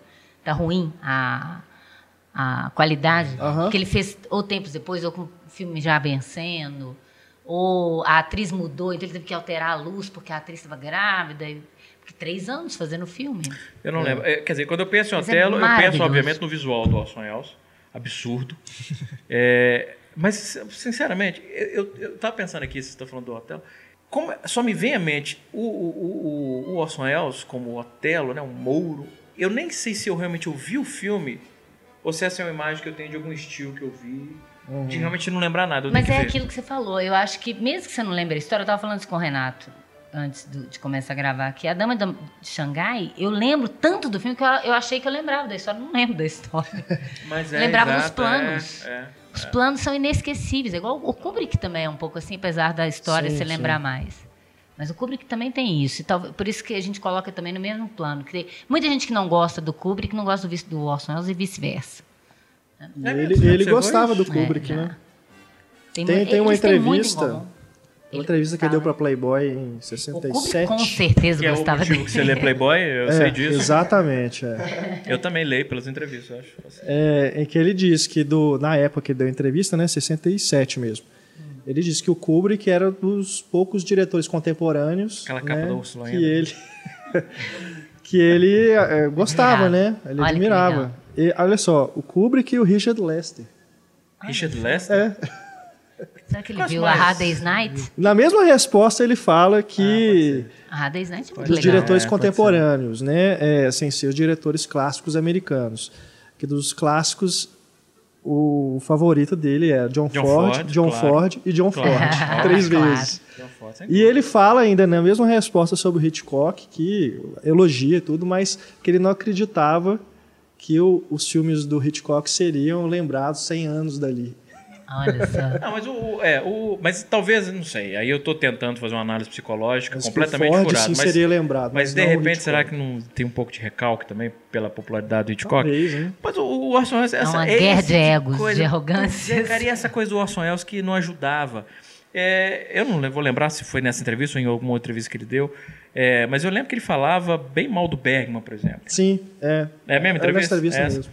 É, eu li essa matéria também na Playboy, eu lembro. que eu- é, mas é isso, assim, ele não tinha, ele não tinha papa na língua. Ele, meteu, eu Ele fala que ele metia que- o que pau o- no Bergman. que o Bergman para ele era mais, era mais estrangeiro do que um japonês para ele. Tanto, Não, mas tão tem- tem- distante que ele. Que É, não, ele- mas ele tem alguma coisa. o tem um- cinema dele isso pra ele- foi, ele Mas foi ele até gostava o- do Fellini. Não, mas o Fellini ele gostava com ressalvas também. Ah, é. Ele tinha, eu lembro, de novo, deve ser essa entrevista. Ele fala do Fellini aí. É porque aqui, no, aqui tá do reduzido, no, nossas respostas É estão, interessante, porque ele gosta do cinema estão clássico. resumidas. ele gosta do clássico, isso é muito engraçado. É, Eu lembro Mas que ele falava do Fellini colocar o elogiando, link aí, né? mas... E aí falava alguma coisa também. É, mas o Bergman, eu lembro que isso aí... Eu, eu li uma coisa pior do que essa. Isso aí foi até generoso. Eu lembro que uma, uma coisa que ele falou do Bergman, ele é insuportável, pretencioso e tal, Uhum. tal, tal. Isso também atrapalha, né? Porque o cara, ele vai cortando, É. queimando pontes, fechando Verdade. portas e tal. É. A- E ele foi ficando muito rancoroso. Ele foi ficando muito rancoroso. Mas ele não pode. Tu não pega o jornalista perguntando, mas ele não precisa responder dessa maneira. Ele quer ser sincero. É. O problema é a imprensa que, que divulga. Ele foi ficando mais velho, ele foi ficando extremamente rancoroso. Tô falando É, igual tanto que ano McCartney. passado, ou no começo desse ano, teve um filho. Aí eu acho que uma, uma grande canalice. Que é um cara que ele gravou várias conversas que ele teve com o Orson Welles no final de vida. Ele, ele, ele teve vários almoços com o Orson Welles e ele gravava essas conversas. E aí ele estava organizando, não sei se ele já lançou, tava, ele estava para lançar. é, um livro só com essas conversas. Ah, de Tanto que o livro é uma coisa mais assim, conversas com Orson Welles. E aí, vários trechos dessa conversa ele foi publicando para divulgar o, o livro. Quando você lê as conversas, assim, é tão triste. Que você vê que é justamente que é um, é um Orson Welles desarmado, sem ter a menor ideia que aquilo vai ser publicado um dia, falando barbaridades Provavelmente Deus bêbado. do mundo, bêbado provavelmente. E aí, aí eu concordo com você. Aí é uma traição de confiança. O cara, depois de 30 anos É, depois da sim, morte sim. do cara, o cara querer pegar aquelas conversas, né? E- Não, eu quis fazer uma, uma brincadeira com uma fala do Paul McCartney, mas enfim. Não, mas eu, é, eu eu ent- eu entendi. Mas aqui no, no livro do Peter Bogdanovich, esse Orson Welles, ele fala só, ele pergunta, né? Ingmar, Ingmar Bergman é um excelente diretor de filmes de época que tem uma sensação extraordinária, de forma extraordinária. Aí ele fala, é, eu gostei de O Sétimo Selo. Ele, e Morangos Silvestres, o Bogdanovich pergunta. Ele fala, é, nesse filme temos uma atuação realmente grandiosa do velho Victor Jostrom, um dos gigantes. Quando eu não consigo reagir a Bergman é por temperamento, porque falta empatia pelas preocupações de seu mundo nórdico muito particular. Ele achava que não eram questões muito humana- humanas, era muito do Bergman, né? E que ele estava preocupado com as questões do ser humano. A mesma verdade, todo artista está Pois preocupado é, mas também é com aquilo ele. também do momento, né? É o que eu costumo dizer também. Acho que tem filmes que às vezes logo que são lançados as pessoas alçam assim aos grandes filmes já realizados, né? Acho que tem filmes que você tem, precisa dar um tempo para poder ver se vai sobreviver realmente, o que, que você vai repensar sobre aqueles diretores, né? Enfim, eu acho que talvez na É, ao época que ele falou sobre alguns desses diretores, né, que hoje são consagrados e tudo, é, não que na época não fossem, né, já diretores bem estabelecidos, mas também tem isso, né? Às vezes o tempo vai provar que, o, que aquela opinião pode estar equivocada, né? Como ele disse sobre Hitchcock. É, é, não, por um lado e pro outro. Diretores que você acham também que E não provocam impacto raiva. sobrevivem. Uma certa raiva, tipo assim, esse cara faz os filmes também super pouco digeríveis pelo público e todo mundo fala que ele é, genial e continua dando dinheiro pra ele fazer filme. Eu não. É que é legal você pensar isso, que o Orson Welles é contemporâneo do Hitchcock. Eles trabalharam juntos, na, na mesma época, né? Mas Poderia ter sido dirigido pelo Hitchcock como ator. o Eli É, Wallach, é. o Eli Wallach Se bem que ia dar um problema. O Eli Wallach, ele tatuou num, num filme com o, Hitch, com o Hitchcock. Com o Orson Welles. Atuou. Ah, só- provavelmente, pelo ele menos assim. às vezes, tinha, às vezes tinha até Que tem uma pontas, participação né? A pequena, Marlene Dietrich mas- nem acreditada na marca do Maltese. Ele trabalhou né? com tantos atores, né? Famosos, né? O Wallach. Awakening, Tamerov. Tinha, um- tinha uma, uma, uma patota Não, Wells, não né? Os amigos dele. duvido, que Que é o pessoal que veio da Mercury, né? É. E que admiravam ele como pessoa mesmo. Era um, Não, ele era o, o gênio, ele era o... Engraçado, você pega um cara com 24 anos de idade, ele era o, uma- quase que uma figura paterna pra gente muito mais velha do que ele, pela genialidade. Pela você pegar Agnes. Moorhead, Joseph Cotten, Everett Mas Sloan, pensa bem, era uma é, ideia o pessoal de... todo da Mercury. Igual é, quando você vai ficando mais velho, e não é o caso, porque ele era jovem, né? Que você vai ficando mais velho, que você vai se aproximando de pessoas que têm uma visão de mundo interessante. Né? Se você pega uma pessoa... é, Se bem que quando você amadurece, você não consegue ficar muito perto de uma pessoa que você não dialoga. é, uma visão de mundo mesmo, que eu estou falando. É, vamos colocar bem preto no branco, esquerda e direita, né? Você, você é de esquerda, você não se aproxima muito profundamente uma pessoa de direita. Imagina o Orson Welles no Facebook.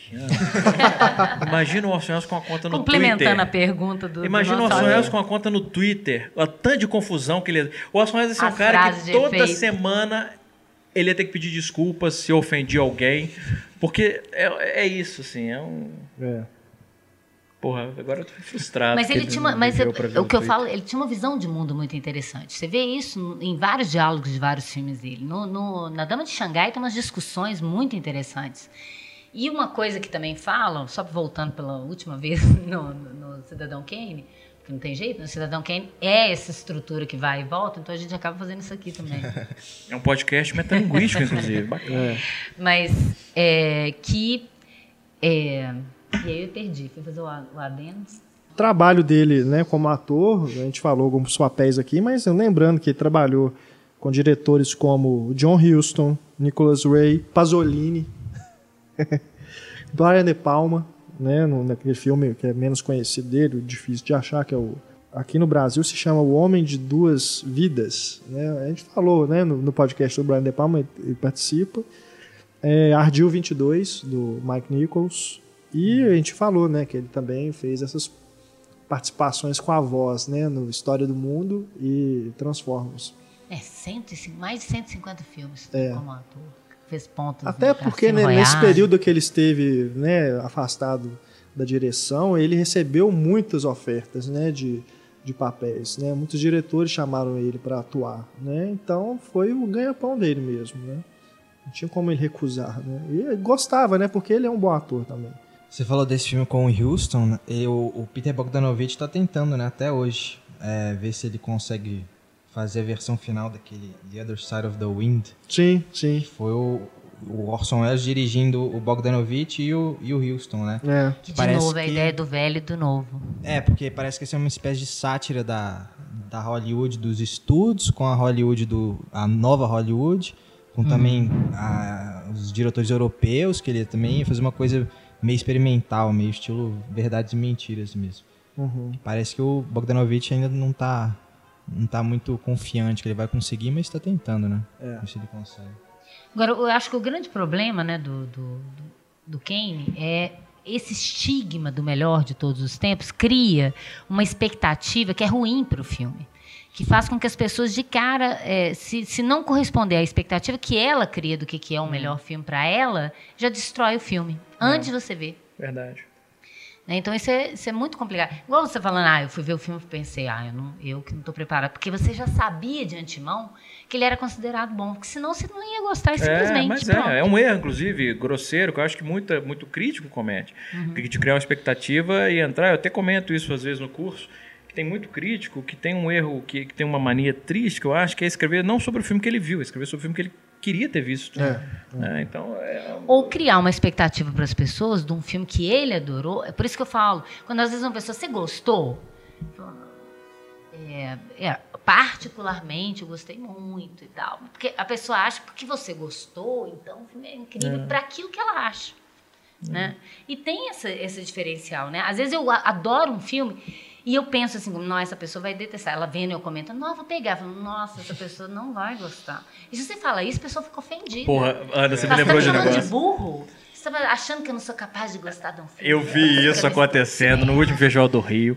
Vou até falar, não vou falar quem falou isso com ele, mas eu vou falar quem sofreu isso. Foi um amigo nosso, muito querido, inclusive, que é o Lucas Salgado, Sim, sim. né, do, do Adoro Cinema, que é um, um cara assim, é genial, o ótimo. Lucas. E é um, um cara muito bacana, não só, não tô falando como pessoa, como pessoa ele é sensacional, mas como cinéfilo também, como crítico, é um cara que não é um cara assim com gosto ruim nem nada. E eu lembro que a gente estava no Festival do Rio ano passado, eu tava conversando com o Lucas, e aí chega um outro cara, eu não vou identificar quem foi esse outro cara. E aí ele tinha acabado de sair de uma sessão. E a gente pergunta pra ele assim: "E aí, gostou do filme?" O Lucas perguntou pra ele: "Gostou do filme?" Gostei, gostei muito do filme. O filme é um filme muito ambicioso, é um filme muito interessante, é um filme que desafia e tal. Mas eu acho que não vai gostar não, Lucas. eu não aguentei, eu falei, porra, na frente, eu, eu, eu, Acabou. eu- eu devia ter ficado com a mão, eu falei, caralho, Lucas, o cara agora acabou com você. Mas às vezes você fala isso sem querer, porque você não, mas, sabe rapaz, que mas não foi um é... negócio tão gratuito o jeito que ele falou com o Lucas, que até o Lucas riu, falou, pô, não precisava Mas fica parecendo arrogância da... da- Mas é arrogante dessa maneira que ele imagina. o filme é sim. assim, principalmente quando ele faz esse prefácio do o filme é sensacional, é um filme desafiador, é um filme instigante, é um filme não sei o quê, é um filme que você não vai gostar. Pô, mas pariu. quando eu fiz a, eu fiz a lista, né, pro cinema e cena, dos melhores filmes, todo mundo, ah, vou pegar lista, vou ver. Falei, Gente, Mas a eu lista- sou professora de cinema. né? Lista Eu é- devia ter feito duas listas. Devia ter feito uma, uma lista como professor de cinema e uma como pessoa normal. Assim. porque De todo é modo, diferente. de todo modo. a Lista é lista. É, Qualquer- é eu, pessoal, é, eu sou fascinado por lista. Adoro lista. Eu não consigo ver um link para uma lista e não É clicar. mesmo, detesto lista. Adoro lista. Mas eu fico puto com todas.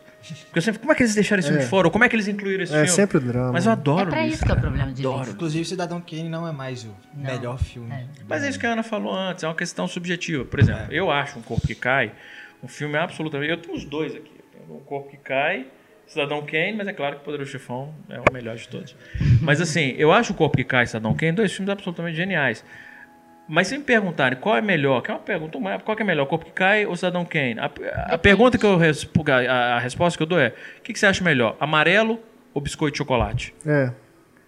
Não tem como É, você comparar, são duas acho, coisas é. incomparáveis, são dois animais diferentes, são dois filmes Mas completamente dependendo da pessoa, é isso que eu tô falando. Por exemplo, se for uma pessoa que gosta de cinema, só de se divertir, eu vou falar o corpo que cai pra ela. Porque tem uma história que vai envolver ela mais e tal, do que Kane, que precisa dela estar atenta a outras questões pra ela gostar mais, talvez. Entende o que eu tô querendo Eu dizer? entendo. É eu nesse sei, aspecto eu que eu não- falo. de- Mas, por exemplo, eu acho. É engraçado. Eu, eu acho o Cidadão Kane um filme tão interessante.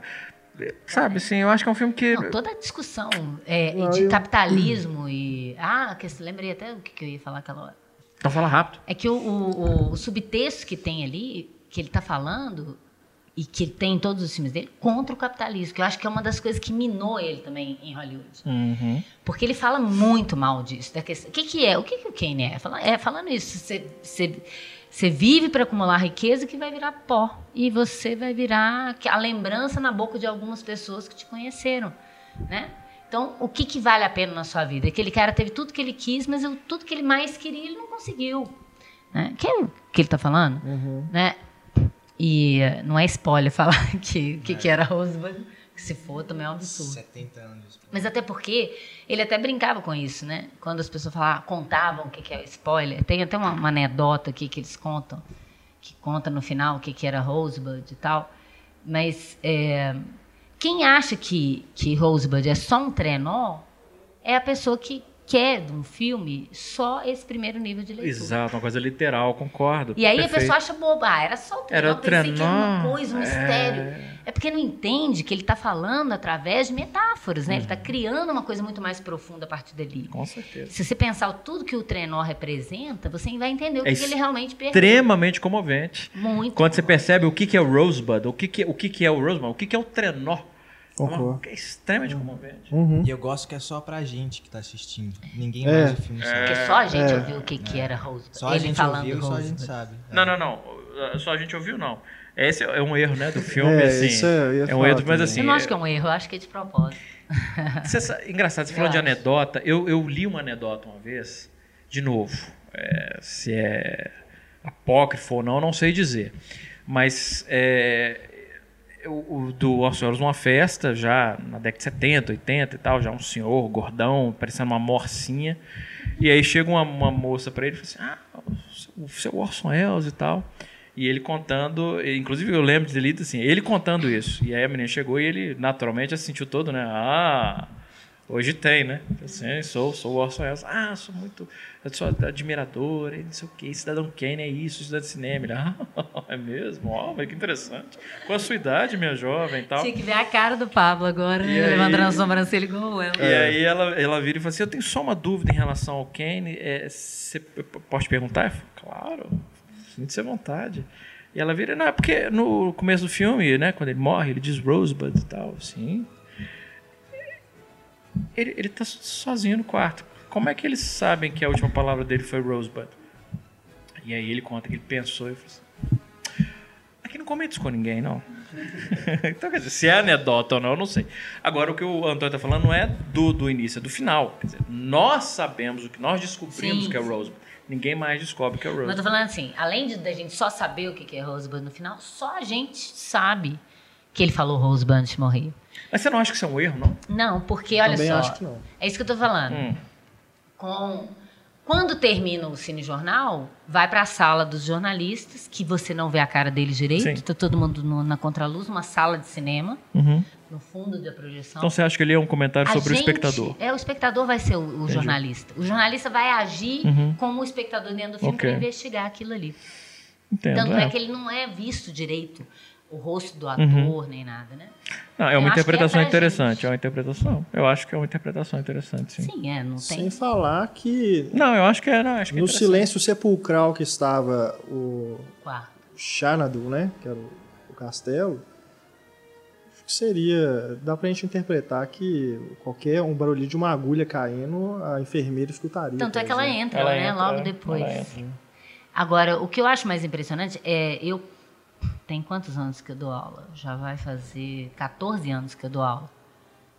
É, oficialmente, né? Fora quando eu era professora substituta, enfim. Mas eu passo esse filme, então, pelo menos umas duas vezes por ano. É, é o início. Essa abertura. É, eu, eu fico sempre comovida até hoje. Sim, Como que é é- impressionante é lindo. aquilo. Aquela, aquele, quando cai a bola de vida, a Nossa, casinha de lado, uhum. entra a enfermeira no fundo. Eu acho aquilo moderno demais até hoje. Eu fico imaginando as pessoas vendo aquilo na época. É, e nossa. pirando, é que muito- enquadramento é esse? Imagina os estúdios, os, os, os executivão lá.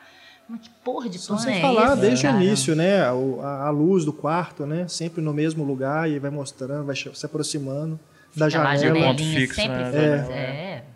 Muito impressionante. É muito sofisticado. Isso, é muito inclusive, é uma curiosidade, o filme do Alexander Payne, As Confissões de Schmidt, né, com Jack Nicholson. No comentário em áudio, jamais perceberia isso.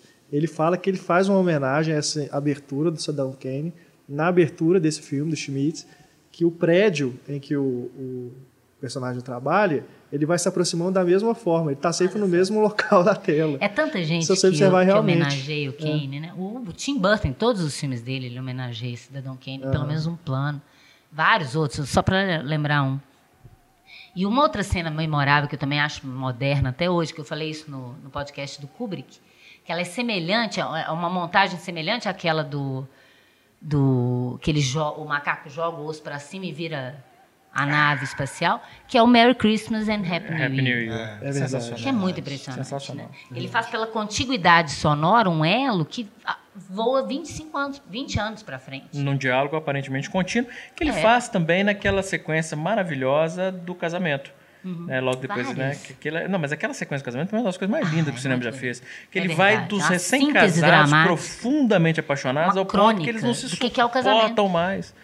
É uma crônica do que é o casamento, de uma certa modo, né? Da ideia de eles começam juntos no plano, depois vão se afastando, vão se afastando. Mesa vai afastando. afastando. Chega no final, tá lendo um jornal, que o jornal Estão concorrente longe do um dele. do outro e já não conversam mais. Não conversa. E o que é interessante é que durante o, o, a- o desenvolvimento da sequência, a conversa é contínua de um É. ponto para outro. Ele fala, por exemplo, ela fala em um momento. Responde é, na outra. Pô, você chegou tarde ontem e tal. Ele fala assim, querida, a sua única concorrente é o, O Inquirer. é o Inquirer. Aí corta, quer dizer, já anos depois, e aí ela fala. Às vezes eu queria ter uma rival de carne e osso. É. Isso é sensacional, porque é orgânico que faz uma ligação, mas ao mesmo tempo dá aquela impressão de que é uma conversa que eles têm pela milésima E vez e pro- nada e que muda. como ele concentra o casamento só nessa sequência, a impressão que se dá é que eles só se co- encontravam no café da manhã. No casamento da manhã. né? Aliás, é cheio de sequência memorável, né? Mas tem a cena, por exemplo, quando a Susan tá tocando piano para ele e ele vai fazendo uma fusão e ela já tá, já virou amante dele na fusão, continuando É, tocando piano. Ela já é amante dele, porque na cena que ela tá tocando, ela fala: "Olha, não posso receber homens no quarto, vamos lá para a sala pra gente tocar". Quando faz a fusão tem uma cama no, Uhum, no, no enquadramento, né? Ou seja, entre os dois tem uma cama, né? Então eles já viraram amantes. Sem falar que tem uma cena, eu- sempre que eu faço Adam Kane eu tenho que falar dessa cena, que é uma cena de novo. Aí é o Orson Welles assumindo segundo plano generosamente, que é um cara, engraçado, para um cara tão arrogante, ele era um, um diretor extremamente generoso com seus atores. Eu acho que ele devia ser bacana. É aquele momento em que ele chega, por gente boa. exemplo, ele pega, é, é, concordo, em que ele pega, por exemplo, ele bota a câmera e deixa o Everett Sloan ter o momento dele naquele monólogo maravilhoso da Garota Barcaça. Ah, Que aquele- pra mim é um dos momentos mais lindos, de novo, da história do cinema, que ali é uma coisa que eu não vou esquecer É lindo. nunca e marca profundamente quando ele fala da, da, da é natureza das citado em memórias. outros filmes também, né? Eu lembro agora do Get Short, que eles citam esse, É esse lindo, aquilo é diálogo, o lindo. diálogo da marca da maldade. Ah, por todas essas razões, né, que eu, eu sinto muita dificuldade, igual o Paulo falou, de comparar, sabe, com o Corpo que Cai. Que a gente estava falando dessa, dessa lista, né, de melhores filmes de todo o tempo. Essa lista ela é compilada pela Sight and Sound, é uma revista super conceituada. De 10 em 10 anos eles fazem essa enquete, né, com críticos, cineastas, enfim, profissionais do, do cinema. E na última atualização, o Corpo que Cai finalmente né, subiu a- ao primeiro posto, colocando o Cidadão Kane, que até então era o campeão, para 50 baixo. quase. Né? É muito difícil, né? Porque eu, assim, particularmente eu, Renato, né, eu gosto mais do Cidadão Kane se for para ranquear. Eu colocaria acima. Apesar de achar um corpo que cai uma obra-prima também. Eu não conseguiria ranquear. Engraçado, eu não é conseguiria. difícil, é difícil, muito porque não um empate, né? Coloca são os dois, diferentes, pô. igual ele falou, é, Os como é melhores que você filmes compara coisas diferentes? São diferentes, são propostas diferentes, É. né? Muito difícil. Tem aquelas interpretações, né, de que o corpo que Visão cai mundo, subiu, né, para o primeiro posto porque Hitchcock foi sendo mais revisitado ao longo do tempo, então novos críticos foram vendo, os próprios cineastas e tudo. Então ele foi subindo, né, ao passo que o Cidadão Kane talvez por as pessoas já terem visto tanto, já ter se falado tanto do Kane, talvez seja por isso. Mas, enfim, eu acho, na verdade, uma grande bobagem você falar que né, um é melhor que o outro. Né? Acho que você tem que analisar cada um ao seu modo, cada um a sua época, cada um a sua representação né, para a história do cinema e o gosto pessoal também. Acho que são filmes bem diferentes e né, acho que é difícil ser ranking. Acho que o ranking honesto talvez seja você fazer ranking do diretor. E mesmo assim, Mesmo assim, é difícil. mesmo assim é muito difícil. Você acaba caindo num grau de subjetividade em que É, você não dá para comparar uma coisa com outra. Dá, não dá. Como é que você compara um Hitchcock com Pasolini, com propostas de cinema Não, e de vida, de arte falou, tão diferentes? Mesmo como o Renato falou, como é que você compara, por exemplo, um corpo que cai com psicose? É. É. Ou, Exato. Mesmo dentro da É, própria não precisa é nem ser no difícil. mesmo gênero, É. no mesmo diretor. Agora, é engraçado porque a lista do, do, do- da Sign and Sound 52 que o Orson Welles fez, né, dos 10 maiores filmes, porque eles pediam para o diretor fazer. Sim. Ele fez, ele colocou Luz da Cidade, Chaplin, que aliás ele também admirava muito, não só o John Ford, até porque eu acho que eles tinham muita coisa em comum, divisão de mundo e partidária, enfim. Intolerância, do Griffith, Chuciá, que eu não sei que filme é esse, A Mulher do Padeiro, No Tempo das Diligências, Greed, Ouro e Maldição, que ele tinha que pegar o cara equivalente a ele no cinema mudo, que era o Eric von Stroheim, Nanuka, o Esquimó, do Flaherty, O Encoraçado Potemkin, A Grande Ilusão e O Pão Nosso de Cada Dia. Então, é, você vê também que é, como que ele está tão, tanto interessado numa coisa clássica com uma forma escondida, quanto numa, numa coisa também de vanguarda em que a forma é explicitada. Que é, o- é o cinema que interessa para ele. De Ele está eu não preocupado sei com se alguma é coisa ou outra. apócrifo ou não, mas eu lembro de ter lido isso. Que durante a preparação do Cidadão Kane, ele via no tempo das diligências repetir. 40 vezes É, ele assistiu. dizem. Trancou numa sala e falou: vou estudar cinema ali. Agora, só para Agora, no fechar do minha Norte é fala, interessante, porque eu não, não conhecia essa lista dele.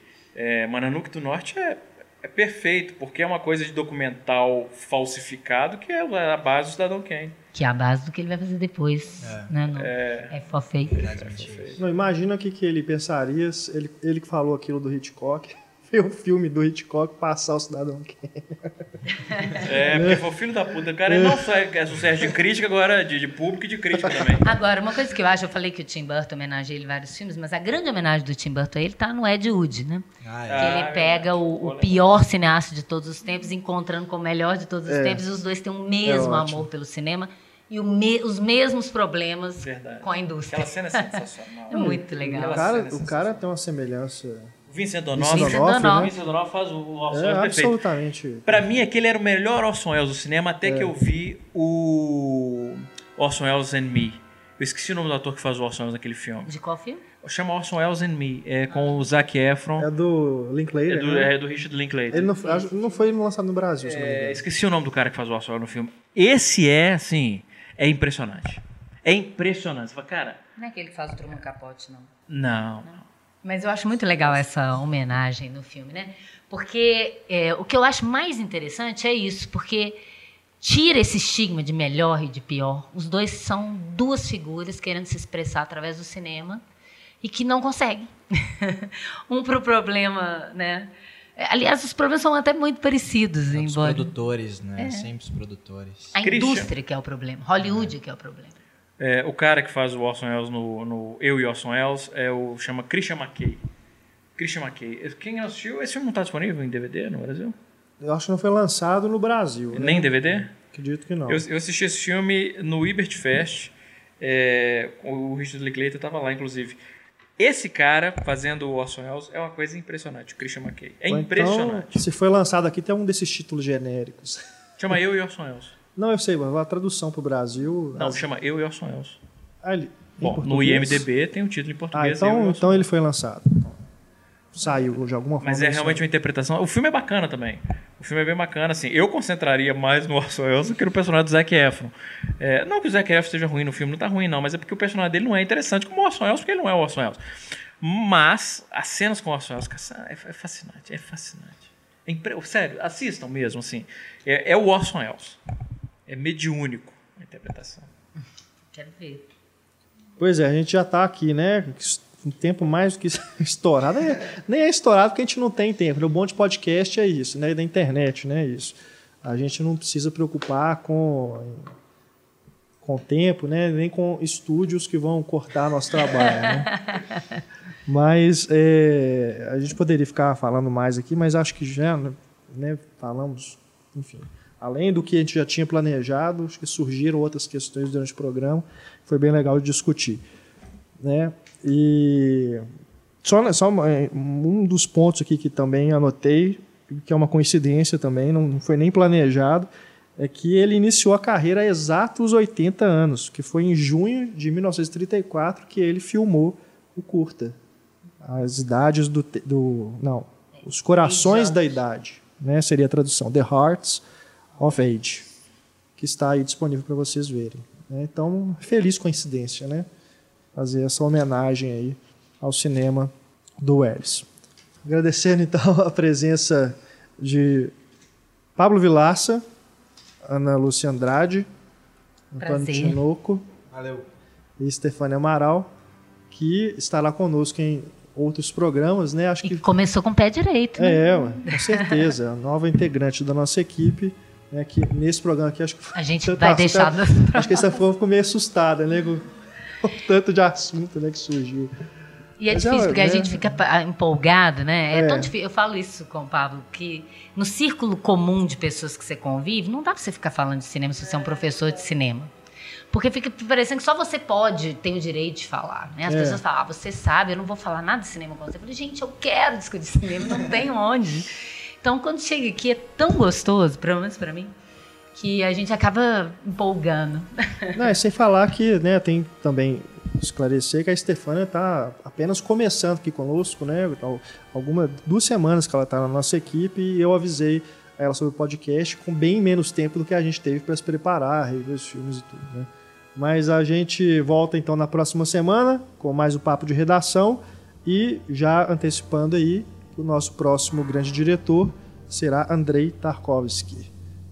Um grande abraço para vocês. Até a próxima semana, o próximo programa.